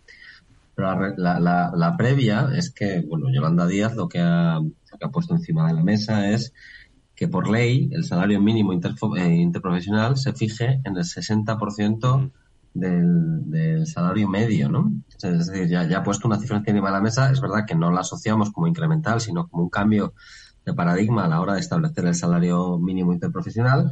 Y entonces, eh, bueno, yo creo que la patronal, que ha sido, eh, que, mientras no se ha confirmado la existencia de, un gobierno o que Pedro Sánchez podría ser investido, pues se ha mostrado bastante contundente y bastante dura en sus declaraciones con respecto a algunos de los pactos que se iban firmando ahora ve que puede tener cuatro años por delante y que, bueno, pues, pues eh, que le va a tocar negociar. Y entonces, bueno, pues, pues en esta construcción del relato, donde la COE también es muy consciente de que la importancia de lo que piensa la gente en la calle, pues eh, puede determinar su fuerza negociadora. Eh, ellos han puesto, pues es una, han propuesto una subida del SMI en 2024 del 3% y otra en 2025 del 3%, ¿no? Y yo creo que, bueno, como decía Federico antes, ¿no? Que así empiezan las negociaciones y, y, bueno, pues, pues veremos, veremos cómo acaba. Pero bueno, me parece una buena señal que la COE eh, se remangue las, las mangas de la camisa y se, y se empiece, a, y empiece a trabajar en este tema. ¿no? Ibas a decir, José Luis. No, iba a decir que desde luego en la situación actual, con inflación importante, etcétera, eh, es buena la paz social, eh, la paz social entre el acuerdo entre empresas y sindicatos. Eh, de hecho, yo valoro positivamente el acuerdo que se ha hecho hace unos minutos, hace unas horas, entre los sindicatos Renfe y Adif eh, de desconvocar la huelga. Yo creo que en el contexto actual, eh, cuanto menos huelgas tengamos, eh, mejor, y cuanto más reducidas a la conflictividad, mejor, porque en otros ámbitos la va a haber. Entonces, si, en el ámbito laboral somos capaces de, de, alguna forma aislar esto que vamos a ver los próximos meses, pues mejor para, para nuestro país. Yo, em, volviendo otra vez al tema del, de la subida del SMI, em, pues me hago las preguntas que nos hacemos siempre los periodistas en, estos casos, ¿no? ¿Es esto sostenible? Es decir, el salario mínimo interprofesional, que por supuesto cuya subida estamos todos de acuerdo, en fin, no hace falta que, eh, que andemos en ese tema. Pero es sostenible haberlo subido un 48% en los últimos dos o tres años. Digo, ¿es sostenible para determinados sectores? Porque, por ejemplo, una cosa es evidente que son las grandes empresas y otras son las pymes y las micropymes, ¿no? que son el noventa y tanto por ciento de las, de las empresas de España. Eso por un lado. Luego, eh, territorialmente eh, es lo mismo, debe ser, debe ser la misma subida, porque claro, una cosa es Madrid y otra cosa es pues Cuenca de donde soy yo, ¿no? Por ejemplo, por poner un ejemplo. Y luego pues habrá sectores y sectores, ¿no? También, es decir, yo en general, en general, aunque me parezca muy bien, tiendo a desconfiar de estas subidas generales que no mm, introducen ningún tipo de matización, ¿no? Eh, y, es y es una pregunta que siempre me hago, ¿no? Sobre todo en, subidas tan importantes como esta, ¿eh? Ojo, en subidas tan importantes como esta. A lo mejor en una subida más moderada, pero con el con el histórico que llevamos en los últimos años de subida del SMI, pues yo creo que esas preguntas son pertinentes, ¿no? Y que vaya ligado a la productividad también de, de las empresas, es decir, que, que, de lo que se trata es, como muy bien apuntaba Juan Carlos, pues que, que no, se, no, se puede tener tampoco, o desde mi punto de vista, pues una tabla rasa, porque evidentemente no es lo mismo una empresa que trabaja en la hostelería, que tiene tres empleados, cuatro empleados, que una gran empresa y sus estructuras de costes, eh, su competitividad viene determinada por una serie de factores y entre ellos el, el coste laboral que además ha incrementado mucho, los costes no salariales, eh, como certificó el INE hace poco. Entonces, pues es complejo, es complicado, pero el, contexto en el que nos encontramos, como decía José Luis, pues eh, es un contexto económico complejo. el horizonte de 2024 va a ser complejo y desde luego si somos capaces de, mantener cierta tranquilidad en el mercado laboral y que los agentes sociales sean capaces de acordar entre ellos y, ya no tanto por imposición gubernamental sino por acuerdo, pues eh, será muy positivo para la estabilidad de la economía de cara al año que viene. Hablando de acuerdos, de negociaciones, el gobierno tiene que presentar los presupuestos no quiero entrar en la parte más política, si el PP lo va a, bloquear o no en el Senado, que esto ya serán decisiones que tendrán que tomar los partidos, pero eh, pero tiene que presentar los presupuestos, tiene que y, empieza una negociación eh, con los grupos parlamentarios y, también con Bruselas. Eh, y estamos en esta fase, ¿no? a ver qué nos dice la Unión Europea, que si les va a gustar o no lo que propone el gobierno de Pedro Sánchez, eh, José Luis. Sí, bueno, hemos, hemos leído el informe, el informe que está colgado en la página de, de la Comisión sobre el presupuesto, sobre el presupuesto español que se entregó hace, hace unas semanas. A mí me ha llamado la atención que pone eh, la versión que vale es la que está en español, pero no está colgada la versión en español. Sin embargo, en otros países, Portugal, etcétera, sí que tienen la versión Entonces, estamos manejando la versión en inglés, que, es la que dice que no es la definitiva. Pero bueno, lo que dice ahí básicamente es eh, una admisión general de lo que se presentó, pero dando, bueno, los, pellizcos estos de monja que da la, la, Unión Europea de vez en cuando siempre que escribe un papel, ¿no? Básicamente le hace, le hace un, un llamamiento al, al gobierno que ya no está en funciones, sino que ya es definitivo, a que presente una actualización de los datos. Le pide que, que, haga ese plan actualizado lo antes posible y el plazo que le da es un mes antes de que se apruebe en el Parlamento. que eso es lo que, lo que pide. A partir de ahí, eh, le dice que el, el, déficit queda por encima del 3%, eh, lo que está calculando para el 2024 la Comisión es de un 3,2%, y dice que el umbral de, de deuda está muy excedido. Eh, recordemos que eh, teóricamente eh, debía ser inferior al 60%, estamos ya en el 106,5%, ¿no? Entonces le está diciendo que eh, le advierte que este año se va a desactivar la cláusula que congela las reglas fiscales que se habían hecho por la pandemia y por, por, la invasión de Ucrania, etcétera, y que tiene que hacer políticas fiscales más prudentes para reducir la inflación y mejorar la sostenibilidad de la deuda absorbiendo los fondos de recuperación de la Unión Europea. También en ese documento se habla de fechas importantes, eh, primavera del 24, donde, donde va a haber unas recomendaciones, se le van a dar unas recomendaciones al gobierno, y, y, se dice que el documento que se ha presentado eh, está en, en, línea con las recomendaciones del, del, de julio del, del 23. Habla también de unos informes de mecanismos de alerta eh, que, que, se van a emitir para 11 países y eh, esa evaluación se publicará el primer semestre del 24 y en diciembre eh, esas recomendaciones se aprobarán en marzo y luego ECOFIN. En fin, ¿qué es lo que tenemos? Pues tenemos eh, una serie de recomendaciones que van en la misma línea de lo que ha hecho la, directora general del Fondo Monetario Internacional eh, sobre España, eh, que ha advertido a España Francia, Italia, eh, que tienen que hacer ajustes. Y, y aquí siempre la Unión Europea te deja dos cosas, ¿no? O sube los impuestos o baja los gastos. Y yo mucho me temo que este gobierno está pensando en subir los impuestos. Eh, esa subida de 47.000 millones que llevamos ya de, subida de impuestos seguramente va a ir mucho más y luego ahí lo importante es eh, tener una absorción de los fondos de, la Unión Europea. Pero es verdad que, que, la Unión Europea eh, nos está diciendo que rehagamos un poquito eso que hemos presentado provisionalmente. El, es verdad que han, aprobado eh, esa primera, ese primer envío del, gobierno, pero lo que dice, lo que dice el, informe de la Comisión Europea es que hace falta los presupuestos definitivos. ¿no? Claro, es que es la evaluación preliminar que se hace del, plan presupuestario.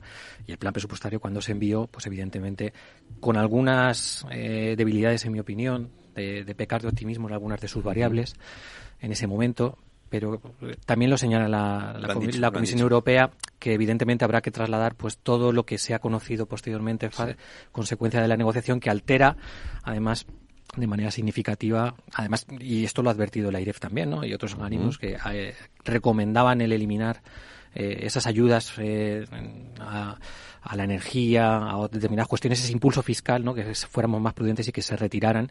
Y de, hecho eh, condicionaba el cumplimiento de los objetivos de déficit en base a que esas ayudas se retiraran. Bueno, esto es, es complejo. Desde luego hay una desviación eh, sobre el plan presupuestario evaluado, es decir, antes de conocer todo esto, entre las previsiones de la Comisión en cuanto a cumplimiento de déficit en 2023 y el cumplimiento de déficit en 2024. Y esto es un hándicap importante que, evidentemente, conociendo el ritmo de, que llevan los ingresos en, el ejercicio en vigor, eh, van más lentos y en algunas partidas claramente más lentos de lo esperado. Es difícil pensar que el año que viene, con una eh, inflación persistente y unos tipos altos persistentes, pues que las dos bases que fundamentan ese o que sustentaban ese plan presupuestario evaluado, eh, que era la inversión y el consumo privado, pues se mantengan y, al ritmo que se espera eh, en ese documento. El papel es que al final lo termina soportando todo y va a ser muy complejo que eso se cumpla el año que viene. Entonces, no, no termina de ser pues una guía, un, un punto inicial a partir del cual, pues, cuando estén los presupuestos tendrán que volver a evaluar y, valorar eh, la solidez de las cuentas que se, que se presenten. Vamos hacia un proceso acelerado, eh, veremos una tramitación de presupuestos eh, desde el mes de enero en adelante. El gobierno ha dado el pistoletazo con la orden ministerial publicada en el BOE y en primavera veremos si realmente pues hay, hay o no mm, pues unos presupuestos deben, deben, de haberlos evidentemente pero sí que es cierto que las grandes debilidades que tiene la economía española que es déficit público y la deuda pública. Como muy bien ha apuntado José Luis, es que la directora del FMI eh, ha sido muy clara esta tarde eh, y además ha hablado claramente de que hay tres países que tienen que plantearse hacer ajustes y eh, abrocharse el cinturón, son sus palabras textuales. es que España sigue teniendo un déficit por un 3% por encima de lo que de lo que debe lo que debería tener y una deuda pública un 20 ese ese ese objetivo que marcan en el plan en el plan provisional está un 60% por encima de lo que de lo que en principio dice eh, la Unión Europea o la Comisión Europea que debe tener, ¿no? Es verdad que no, no, no amenaza en el informe con sanciones. No, son, pellices de, de, pero, pero, pero bueno, las eh, esto también a finales de año también se desactivan las, eh, las cláusulas, ¿no? O sea que ya veremos si luego de pronto en enero se pueden poner un poco más duros. Alberto. Pues yo, varias cosas. Yo, a ver, si ha costado formar gobierno. Sí. Eh, yo veo bastante complicado que se cierren unos presupuestos. Vamos, me, sorprendería gratamente que, presentasen unos presupuestos con un gobierno recién formado y teniendo que pactar todos los presupuestos con todos los actores con los que se ha firmado la investidura. Me llamaría poderosamente la atención. Entonces, yo me da la sensación de que vamos a ir a un presupuesto prorrogado y que vamos a tener presupuestos. O sea, no, o sea esto es una, es, una, o sea, es, una apuesta mía, ¿eh? Nos vamos a ir a tener presupuestos en 2025. El, en cuanto a, lo que ha dicho Bruselas sobre el plan presupuestario español en el año 2024, eh, bueno, es, es o sea, vamos, yo por lo menos en la oposición siempre me estudiaba precisamente los, los, lo que me llama José Luis, ¿no? que me ha hecho muchas gracias, los pellizcos de monja que pega Bruselas a, todos los países y todos los informes que emite, pegando algunas veces ya más que pellizcos de monja cuando se incumplían los objetivos de déficit, los objetivos de deuda de los países. ¿no? Yo creo que estamos transicionando otra vez hacia un modelo más ortodoxo. Hemos, hemos tenido una política fiscal muy expansiva durante estos, eh, bueno, más que fiscal monetaria en estos años, y fiscal también, ¿no? Con, algunas contribuciones a, sobre todo a, reducciones de IVA, de, IVA y de IRPF en, algunas comunidades autónomas. Em, pero, pero estamos volviendo hacia un sistema pues más, más del norte de Europa, ¿no? Entonces, ese proceso de transición yo no sé si va a ser, va a terminar de ser en 2024, pero ya se le asoma las patitas, ¿no? Ya la IREF ya eh, dijo ya hace unas semanas, que creo que lo comentamos en el programa, que ya las comunidades autónomas no podían, no, no podían tener déficit, es decir, llevamos un escenario donde las comunidades autónomas no tienen déficit. Parece que el Estado, a través de por los pactos con, con Esquerra Republicana, va a asumir buena parte de la de la deuda de, las comunidades autónomas. Em, y además yo creo que el crecimiento del PIB sigue mejorando sustancialmente el, el, nivel de deuda que tenemos, ¿no? Ya José Luis que estamos en el 106,5%, que hasta llegar al 70% pues nos van a quedar como poco, yo calculo 5 o 6 años, pero venimos de un 125% hace 3 años, es decir, hemos bajado casi 20 puntos de, de PIB sobre, de deuda sobre PIB muy rápidamente, ¿no? También con la bajada que tuvo en el COVID, pues bueno, tiene un efecto de la propia fórmula que, que, que, que, minusvalora el, la deuda real ¿no? Pero vamos, mi, mi hipótesis es que no vamos a tener presupuestos, que los pellizcos de monja van a venir con más fuerza y que, y que efectivamente el escenario no parece muy halagüeño, ¿no? Todo tiempo, toda vez que seguimos con tipos de interés muy parece que la economía se está ralentizando y, eso va, a traer consecuencias a la hora de la recaudación fiscal. Vamos a ver si, las medidas que toma el gobierno en los próximos meses son capaces de revertir una situación que, bueno, que, yo anticipo compleja.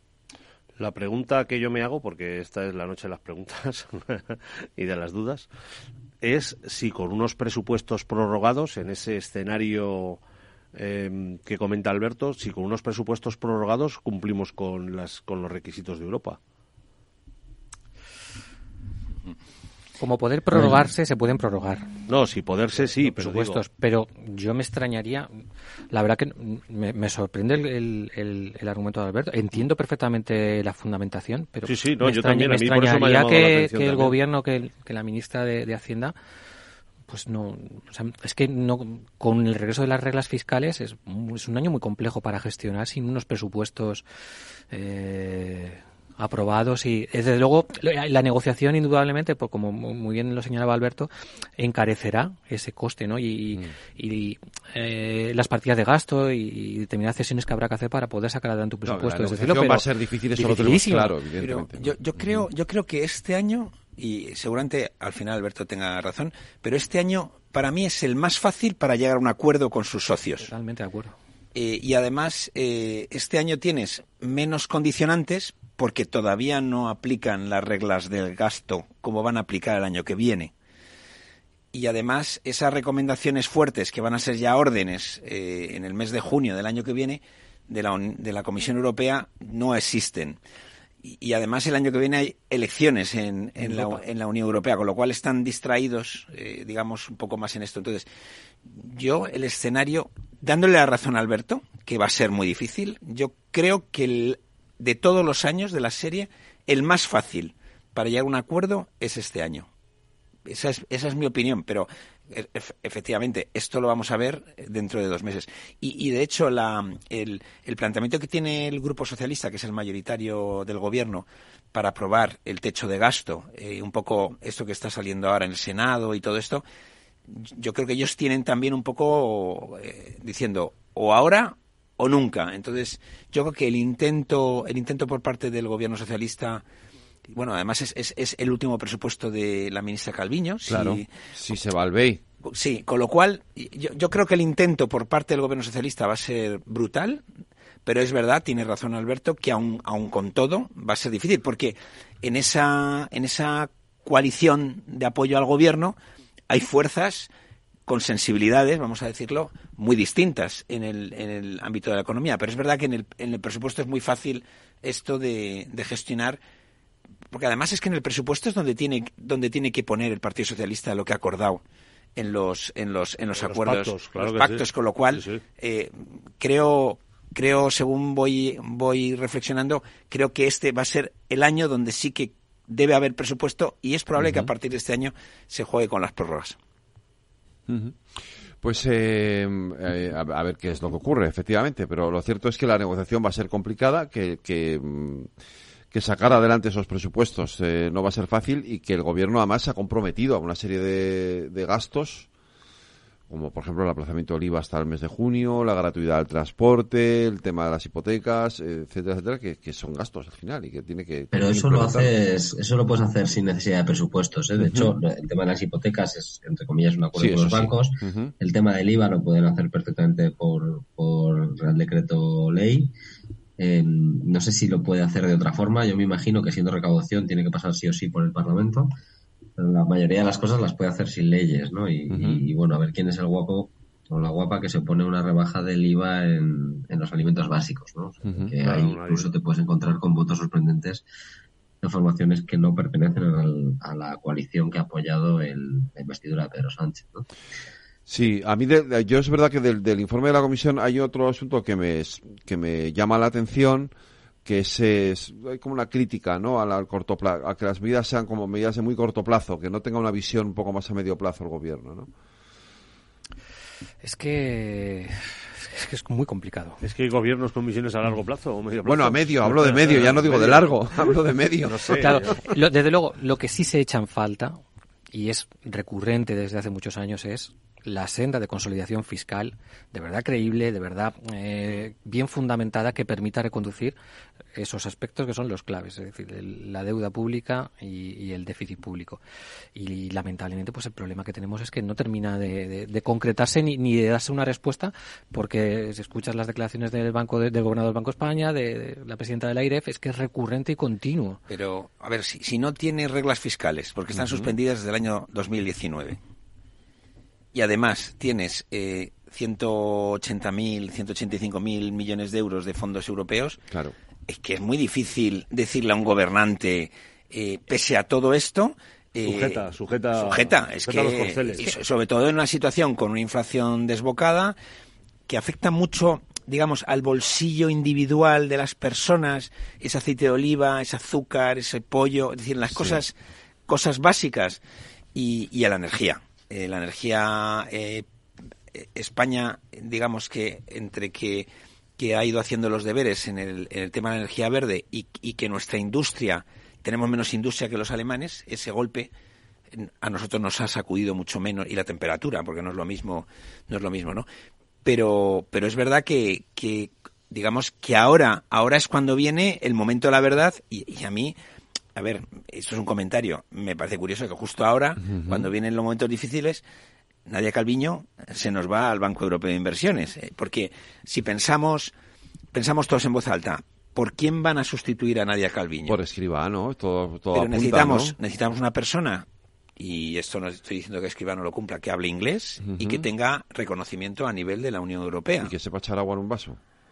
Bueno, no, lo sé, no lo sé, pero, pero tenemos que pensar que, que, que los, los años que vienen por delante de negociación con la Unión Europea van a ser complicados y además máximo, y, no, no, no, es tramposa, pero, pero máximo si además vamos a estar distraídos con todo el tema de la, de la amnistía. Sí, pero bueno, esto va a ser unos meses. Bueno, pero, pero eso también va, va, a influir en nuestra tensión con algunos países de la Unión Europea, con algunos comisarios.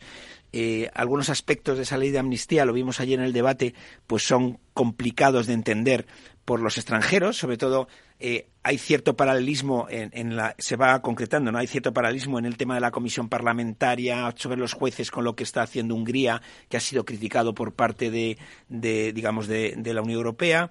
En los temas de corrupción malversación de fondos de periodicación se está preguntando si hay fondos de la Unión Europea en, el tema que también salió ayer de, los delitos de, terrorismo pues eh, hay algunas conexiones que todavía son muy incipientes pero que en algún caso ha salido eh, algunas conexiones de algunos interlocutores ligados al presidente con Rusia, que eso sí pone muy nervioso a los socios comunitarios. Es decir, sí que hay algunos ingredientes en, ese, en ese tema de la, de la amnistía que desde el punto de vista de la óptica de la Unión Europea nos van a eh, debilitar para poder llegar a buenos acuerdos en la parte económica, porque eh, si estás distraído en una parte, pues te distrae la otra, ¿no?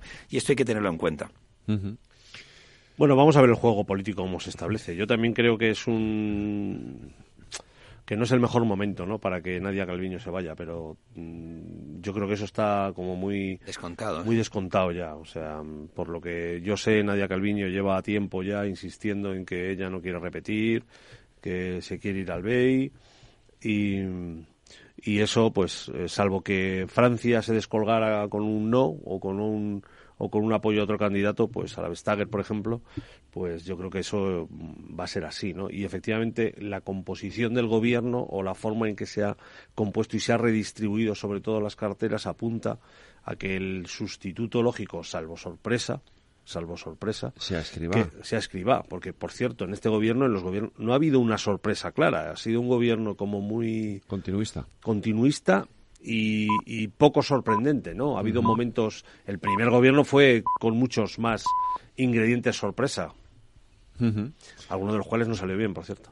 Cierto, alguno duró muy poquito, muy poquito. sin Huerta, duró, poquito, poquito. Pero, pero mm, pero sí que es verdad que, que bueno, sí, hombre, bueno, hablar del gobierno tampoco es, eh, porque a, mí hay algunos nombramientos que me han parecido curiosos, que me parecen interesantes, ¿no? Me dio mucha pena lo de Nacho Álvarez, y, lo dije, eh, creo que hubiese sido una buena aportación para, el, para este Consejo de Ministros. Eh, eh, Alberto seguro que estará conmigo de acuerdo en que Bustinduy va, puede aportar mucho. Vamos a ver, yo por lo menos las veces que he debatido con él y que he tenido contacto con él me parece un tipo muy interesante y ya luego ahora veremos. Es una mente privilegiada. ¿Eh? Sí. Es una mente privilegiada. Yo, yo tuve la suerte de estar en, su toma de posesión el otro día que fue allí en el, están juntos los tres ministerios, estuve viendo primero la toma de posesión de Mónica y luego fue la toma de posesión de Bustinduy. El discurso de Bustinduy tiene una profundidad, una carga y un saber hacer que yo, la verdad es que luego me quedé pensando si tenía competencias para hacer todo lo que creía entender que había dicho. Pero, bueno, eso, eso es otra cuestión. La verdad es que yo creo que, que la composición del equipo de gobierno, del Consejo de Ministros, sí tiene algunos, tiene algunos elementos sorpresivos en tanto en cuanto eh, los partidos que no son el Partido Socialista, en este caso Sumar, ha configurado una tipología de ministros muy diferente a la anterior, ¿no? Donde casi Yolanda Díaz era la excepción y había pues ministros, pues no voy a decir más políticos, porque más político que Yolanda Díaz es difícil ser, pero con, con un rigor y una, una saber estar pues diferente, ¿no? Entonces yo creo que es muy diferente. Lo, hemos visto, la, forma, hemos visto la forma de irse, sobre todo. Claro, o sea, bueno, yo no, no, no voy a entrar a. No, no, no, no, ya, ya. Pero, pero, pero, lo hemos visto. obviamente me da la sensación, o sea, yo estoy más, me siento más cómodo con, con la tipología de los ministros actuales de Sumar, ¿no? Para qué decir lo contrario. Y, bueno, pues pues dentro de esto, pues Urtasun creo que en cultura puede hacer un buen Todo depende, vamos a esperar de todas maneras en los nombramientos de los secretarios de Estado. Claro, falta las segundas niveles, ¿no? Claro, faltan las segundas y las terceras espadas. y, y, yo confío en que, en que haya sorpresas en segundas y terceras espadas. Y entonces yo, si, si fuese Pedro Sánchez, teniendo en cuenta la tipología de elecciones, no, no habría movido demasiado el avispero todavía, habría, habría permitido que Sumar hiciese lo que le, lo que pareciese oportuno. De hecho, lo que cuentan es que el PSOE ha cedido que Sumar tenga cinco ministerios para no agitar demasiado el avispero también. claro. Yo, yo, ahí, si me permites, como estáis hablando de, de los ministros de, de, Más Madrid, Alberto, con, con tu permiso, hay dos ministros en el, en el, en el gobierno de, de la nación española que eran europarlamentarios y, son ellos dos, junto con otros 19, es decir, en total 21 eh, parlamentarios europeos que votaron en contra de la masacre de Hamas en Israel. Es decir, de los 705 diputados que en el Parlamento Europeo, 21 votaron en contra de, decir que eso fue una masacre de un organismo terrorista. Bueno, pues tenemos dos en el Consejo de Ministros.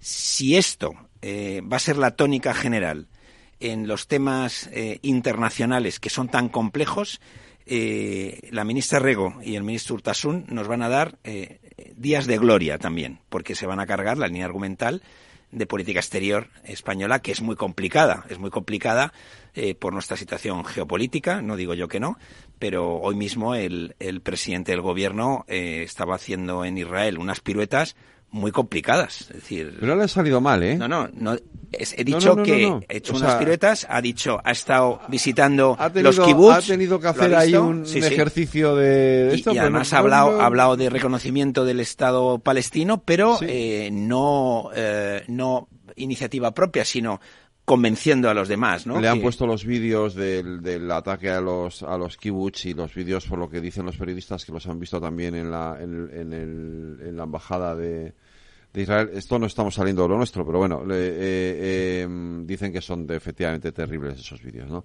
En cualquier caso, hoy la portavoz de Sumar, Marta Lois, que entiendo que es la voz autorizada para esto, lo primero que ha hecho en su intervención es condenar esos atentados. o sea, que, Hay que condenar eso y igual que hay que, condenar em, las víctimas civiles que está viendo en, la franja de Gaza, que son terroríficas. Yo, yo, me, yo me quedo con eso porque ya al final es la portavoz de, de, de, la portavoz de Sumar y hay que acogerse a lo que, a lo que dicen los portavoces, porque luego es verdad que Sumar, no, sí, porque luego es, verdad que, eh, que, Alberto lo sabe, al final un partido como Sumar tiene muchas sensibilidades, ¿no? Y, y, no todos eh, opinan igual. Mira, luego ha salido Belarra después, después ya no hablo de, de Sirarrego, hablo de Belarra, pidiendo que, que, Netanyahu comparezca ante el Tribunal Penal Internacional. O sea, que, decir, que, que Sumar Podemos forma parte de Sumar. Claro, pero, pero entiendo que la voz autorizada de Sumar es la de Marta Lois, que es la portavoz, ¿no, Alberto? O sea, yo, en todo caso, no, quiero entrar como mucho en el terreno político porque creo que, me falta me faltan mimbres, entre comillas, para tirar. Más que, hombre, yo sí que entiendo que es como un principio eh, fundamental que si alguien comete crímenes de guerra, pues sea juzgado por ello. Eh, está claro que hay un ataque terrorista de, de Hamas a Israel y que, y que fue de las cosas más espeluznantes que yo he podido ver en mucho tiempo, pero ha habido otros atentados terroristas en la historia reciente. Los atentados del 11S pues se cargaron a 3.000 personas de, un plumazo, los atentados de Atocha que se cargaron pues, 300 compatriotas nuestros. Y, y, y bueno, yo no, no espero que España haga lo que está haciendo Israel con una población civil en esas condiciones. Pero bueno, no, no quiero, no quiero entrar Pero tú sabes, Alberto, que es que España es un país que tiene muchas, muchos cientos de años de historia. Entonces, en, en, otros momentos de la historia las reacciones han sido distintas. Entonces, claro, esto... Sí, sí, no, pero, o sea, que yo hablo desde el punto de vista humano, ¿eh? Digo, Totalmente, estoy de acuerdo contigo. Que alguien se está saltando las convenciones internacionales y el derecho internacional en una guerra de la forma que se está haciendo, ya me pareció horrible que Estados Unidos tuviese Guantánamo, pues me parece bastante bastante poco ético y bastante heavy que, Israel esté haciendo lo que está haciendo con, la población civil, que llevamos, no sé si son 5.500 niños muertos en, en la franja de Gaza. Entonces, a mí, yo pensar en eso es que se me cae el alma los pies, perdonadme, es que no, y ya con eso termino. La lucha antiterrorista siempre muchos países han cometido eh, aciertos y errores. En nuestro país también, si os acordáis, en la lucha antiterrorista ah, tenemos una época muy negra, donde por con fondos públicos, eso es. O sea, que te digo que en ese sentido mm, eh, combatir el terrorismo es muy complicado. Eh, cada cosa hay que ponerla en su tiempo y claro, no es lo mismo, no es lo mismo ver las cosas con perspectiva que sin perspectiva, pero es verdad que la, la reacción que ha tenido, fíjate, yo creo que la reacción que ha tenido Israel, si a mí me permites, incluso desde mi punto de vista, ha sido menor de la que muchos pensaban que iba a pasar, siendo muy grande la que ha sido. ¿eh? Yo he visto muchos niños muertos, a mí no me gusta eso. Eh, volvemos a lo nuestro. Venga. Porque Hoy, hoy, hemos conocido las actas del Banco Central Europeo eh, que no, descarta nuevas subidas en los tipos de interés. Y a mí me surge una cuestión, porque y, antes eh, eh, Santiago lo ponía un tuit en, X sobre este asunto.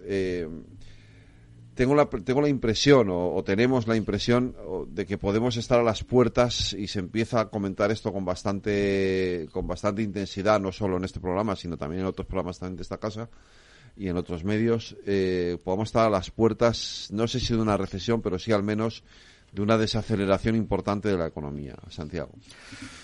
Yo no, no sé si recesión, eh, o, tan severa como muchas veces se, se, dice desde algunos medios de comunicación. Yo creo que más que es, ese aterrizaje suave. Lo que sí que es cierto es que eh, tenemos un contexto complicado, por lo que hablábamos antes, por unos tipos de interés persistentes en el tiempo para intentar controlar un proceso inflacionario también persistente y con tasas de inflación que van a seguir siendo elevadas.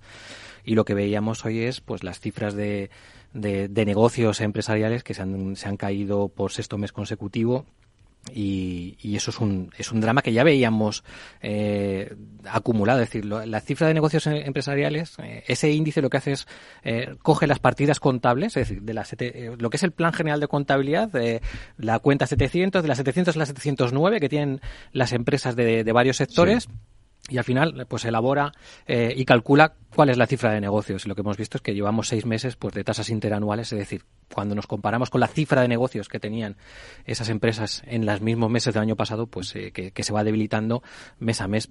Eh, pero es que ya no solo es la cifra de negocios empresarial general, es que cuando te vas a la cifra de negocios de la industria, que la hemos conocido hace tres días, es que es todavía peor, porque lleva igual seis meses bajando y, y prácticamente se une al índice de clima industrial que lleva 16 meses en territorio negativo. Pero es que si te vas a la cifra de negocios de, del sector servicios, es que te encuentras una situación similar. Es decir, al final todos estos son indicadores de coyuntura y lo que te vienen a trasladar es lo que ya sabíamos, pues que estamos en un proceso de desaceleración económica, de debilitamiento económico, eh, de reducción del consumo, que lo vamos a ver, mm, vamos, vamos a ver qué campaña de Navidad tenemos. Ojalá salga buena, porque va a ser lo que puede diferenciar que tengamos un crecimiento trimestral del PIB eh, del cero con algo a tener un crecimiento prácticamente de cero. Es decir, el crecimiento interanual del año lo tenemos garantizado que va a ser el 2,3 o el 2,4, independientemente de que tengamos un crecimiento cero o muy poquito. O sea, ese ya lo tenemos eh, por la propia elaboración del PIB. Pero lo que sí que es cierto es que nos va a abrir la puerta a un 2024 complejo y que la, pues la desaceleración la tenemos en todos los indicadores de coyuntura. Os doy la palabra, pero tenemos que hacer una pequeñísima pausa para la publicidad. Con el gas, evite riesgos. Vigile que la combustión sea correcta. Llama azul sí, llama amarilla no. No obstruya las rejillas de ventilación ni el tubo de salida de gases de calderas y calentadores. En instalaciones individuales, instale solo calderas y calentadores estancos. En instalaciones de butano propano, vigile el buen estado del regulador y del tubo flexible. Y recuerde que las instalaciones se deben controlar cada cinco años. Por favor, utilice el gas con responsabilidad y seguridad. Comunidad de Madrid. Reparar esa bici que llevaba tantos años en el trastero para salir a dar una vuelta es un plan redondo. Como el plan que tenemos en la Comunidad de Madrid, en el que contamos contigo para darle muchas oportunidades a los residuos. ¿Te sumas a la economía circular? Comunidad de Madrid. En la Comunidad de Madrid tenemos un compromiso. Erradicar la violencia contra la mujer Servicios de atención psicológica, profesionales de asistencia jurídica, recursos de atención social, atención a los menores, forman una amplia red de recursos con la que contamos para atender a todas las mujeres que sufren violencia. Pacto de Estado contra la Violencia de Género, Ministerio de Igualdad, Comunidad de Madrid. Si enciendo la radio, renta fija. Si abro el periódico, renta fija. Si entro en Internet, renta fija. Pero, ¿cómo aprovecho la oportunidad?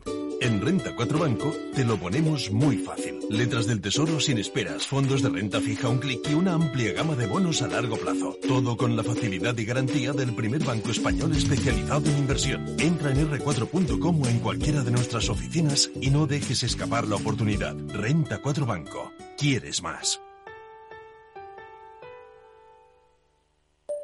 Mario, que eso de que no te da tiempo a pillar el tren.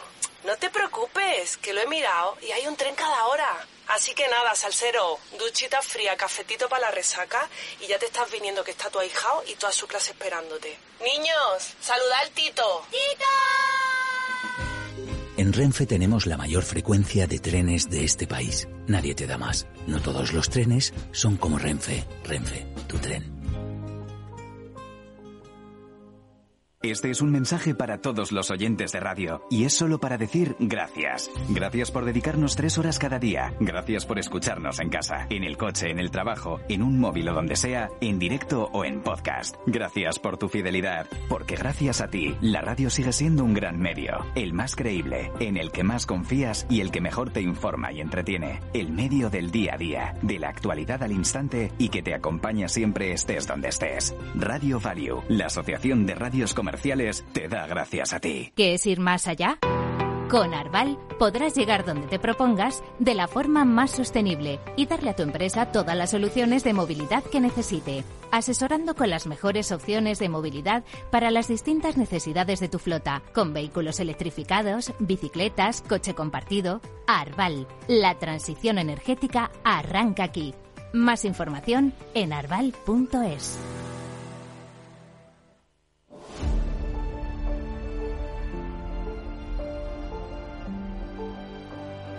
Juan Carlos, ibas a decir.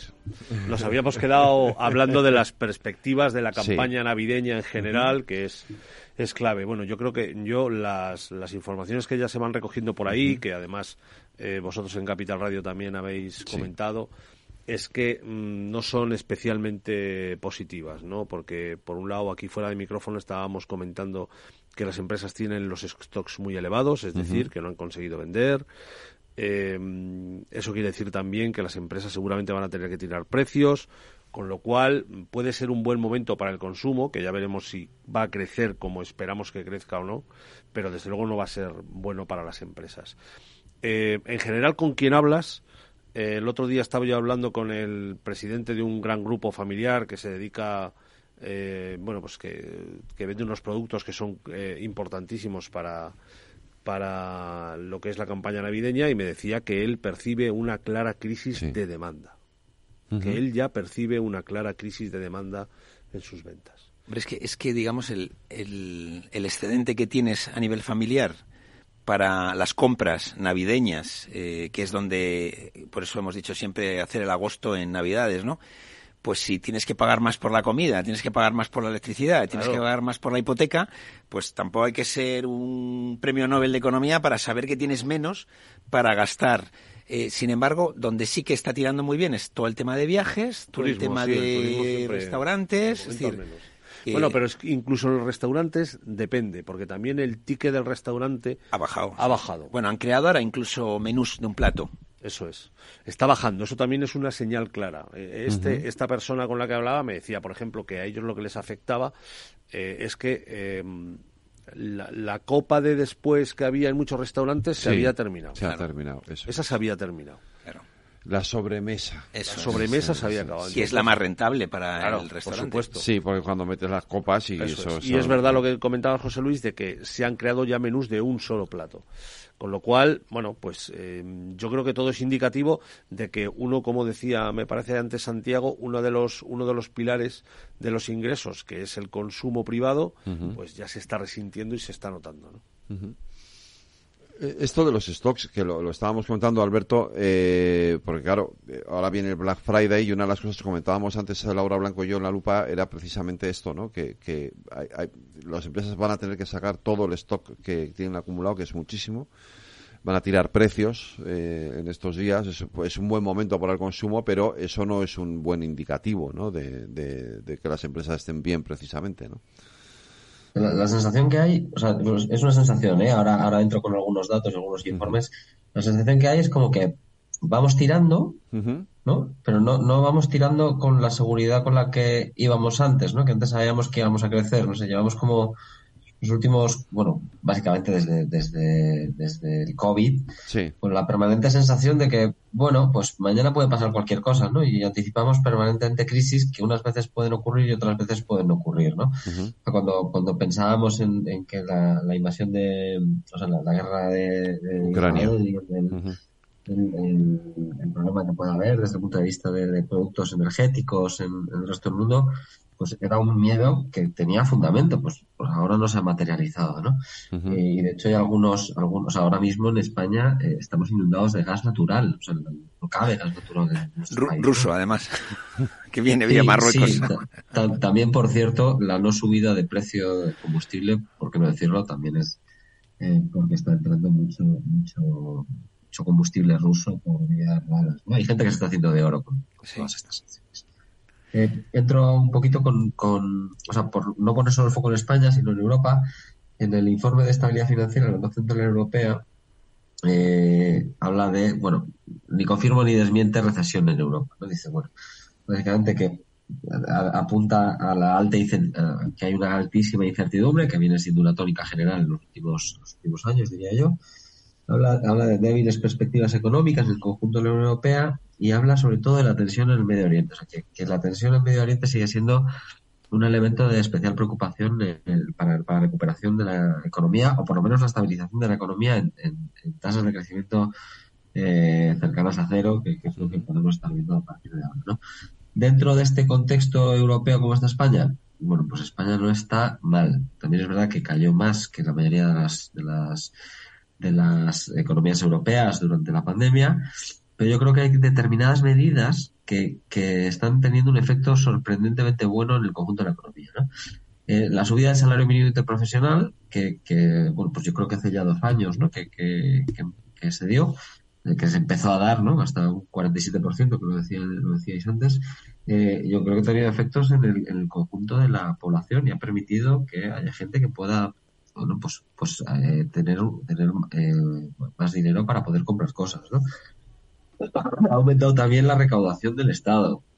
Es decir, el Estado tiene, si, si, descontamos la deuda, en realidad, el pago la deuda, obviamente es un ejercicio de, economía ficción, por decirlo de alguna manera, en realidad las cuentas del Estado están equilibradas, es decir, tenemos un déficit del 0,4% creciendo una tasa este año pues 2,3, 2,4, lo decíais antes Santiago, no recuerdo, eh, o sea, que, la deuda está creciendo por debajo de, eh, o sea, quitando los intereses, ¿no? Si sumamos los intereses, dado el elevado volumen de deuda que tenemos. Una partida tan relevante, no, no puedes disociarla de los intereses. No, no, no, te digo que, que, digo que en términos generales, la deuda ha crecido un cuatro y pico interanual, ¿eh? Y, además los intereses están subiendo ahora un montón, ¿no? De estar tipos casi negativos. Claro, no, es que la refinanciación de intereses va a tener impactos también relevantes en las cuentas españolas. bueno, pues vamos a ver cómo lo gestionamos y a ver cómo lo gestiona. No sé si permanecerá el, secretario del Tesoro o, lo cambiarán, pero vamos, vienen, viene tiempos, vienen tiempos complejos, pero yo creo que España está en una situación bastante mejor que otros países europeos a la hora de afrontarlo. ¿no? Estoy pensando en Italia, eh, estoy pensando en Francia y estoy pensando en, Alemania y a ver qué pasa ahora en, Países Bajos. Sigo pensando que, puede haber problemas.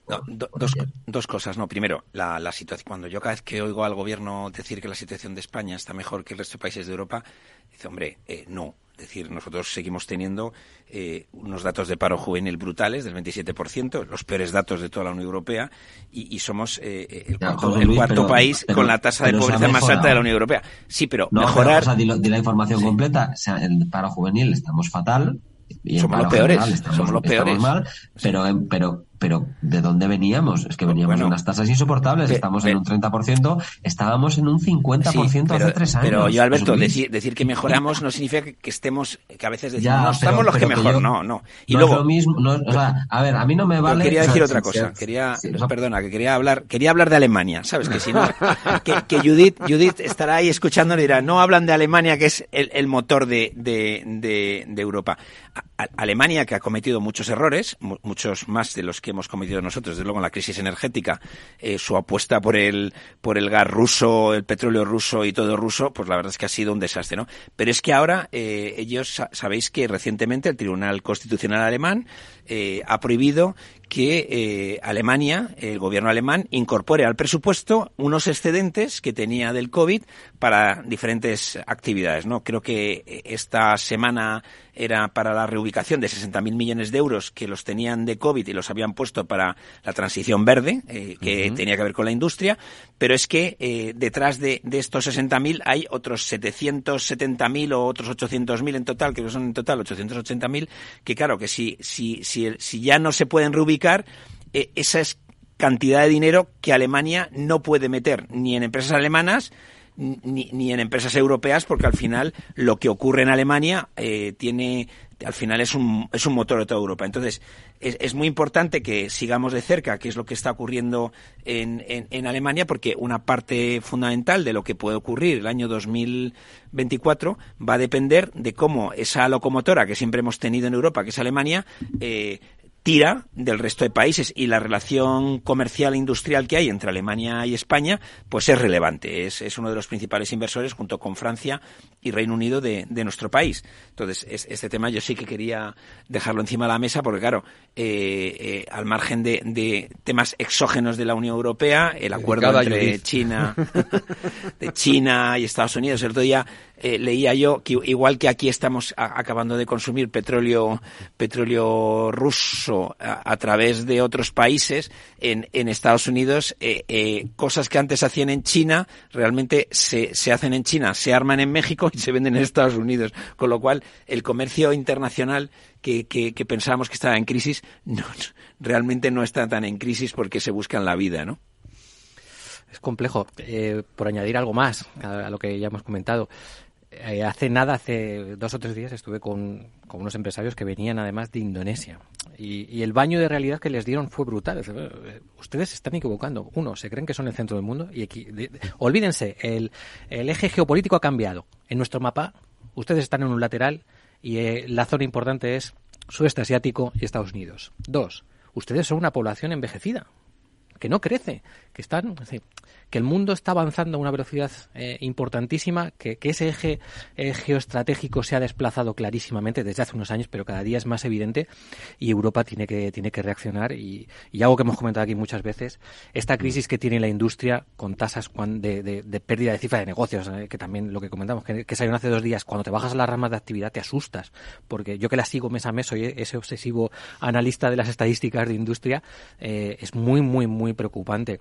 Y o somos capaces de que de verdad los fondos eh, europeos se implanten y, tengan el, impacto que tienen que tener sobre inversión. Recuerdo que en términos de PIB no hemos recuperado los niveles de inversión del cuarto trimestre de 2019, a pesar de contar con este estímulo fiscal.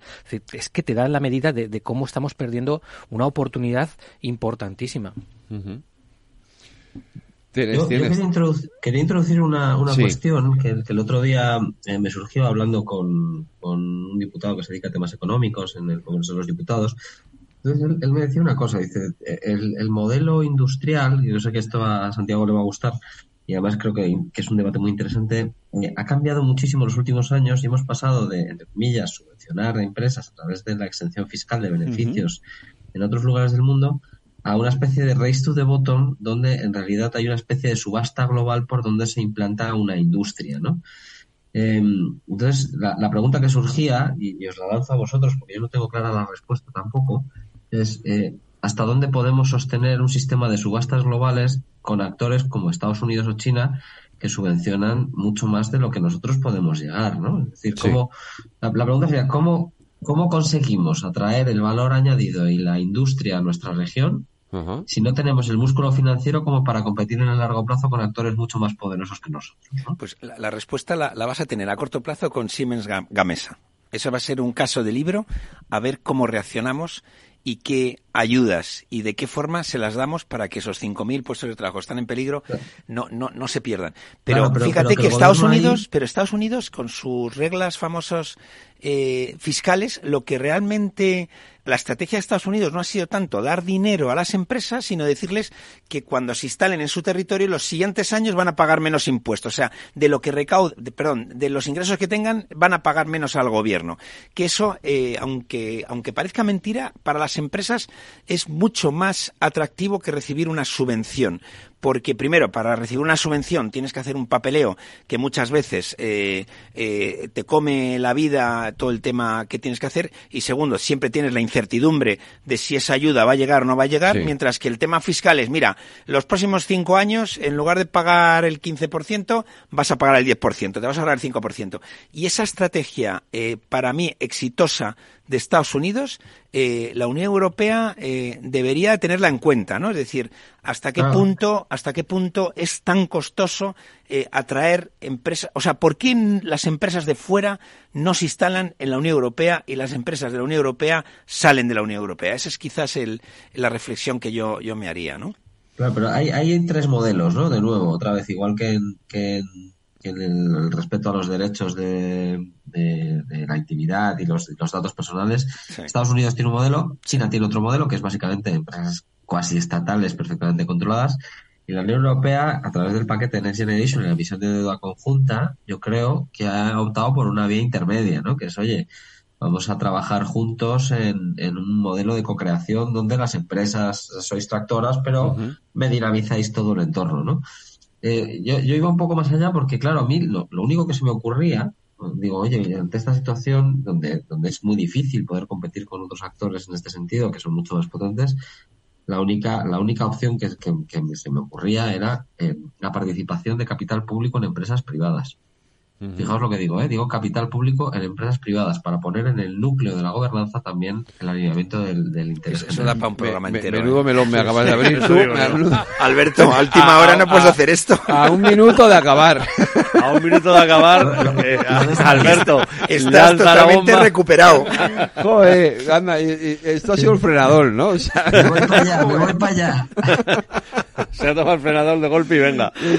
Hay que hacer un monográfico porque es verdad que en el, en el pasado no, siempre ha habido éxito. No, yo creo que es un debate súper interesante. Sí, sí, sí, pero bueno, pues lo, lo, guardamos y, lo, dejamos para la semana que viene. Alberto, te, encargo de que lo recuperes.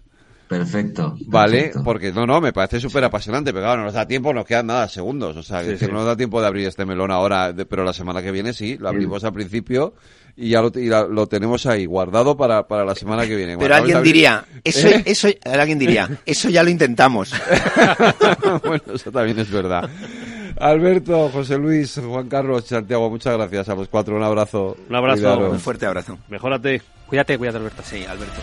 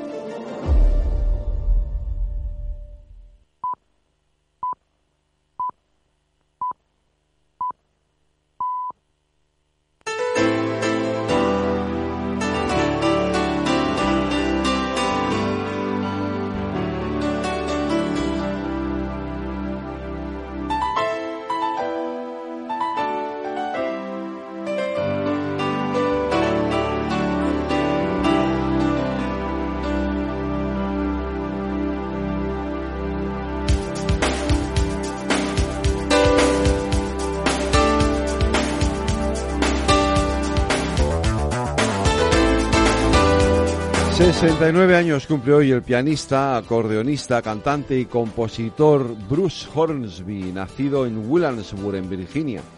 En 1986 publicó su álbum debut, The Way It Is, al que pertenece este tema que lleva el título homónimo y que alcanzó rápidamente lo más alto de las listas de medio mundo. El álbum se convirtió en multiplatino y definió lo que se conoció como el sonido Virginia. Era una mezcla de rock, de jazz y de bluegrass. Horseby uh, and the Range, que llegaron, era el grupo con el que tocaba, llegaron a ganar el Grammy al Mejor Artista Revelación en 1987, premio que Bruce obtuvo de nuevo en 1989 como Mejor Grabación de Bluegrass y en 1993 por Mejor Pieza Instrumental Pop.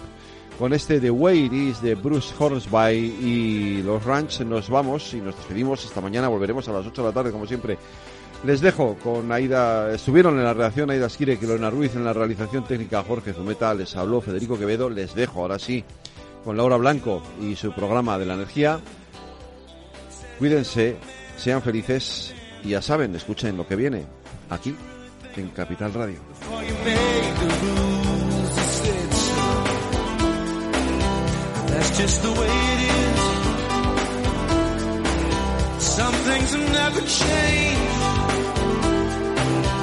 That's just the way it is. Oh, but don't you believe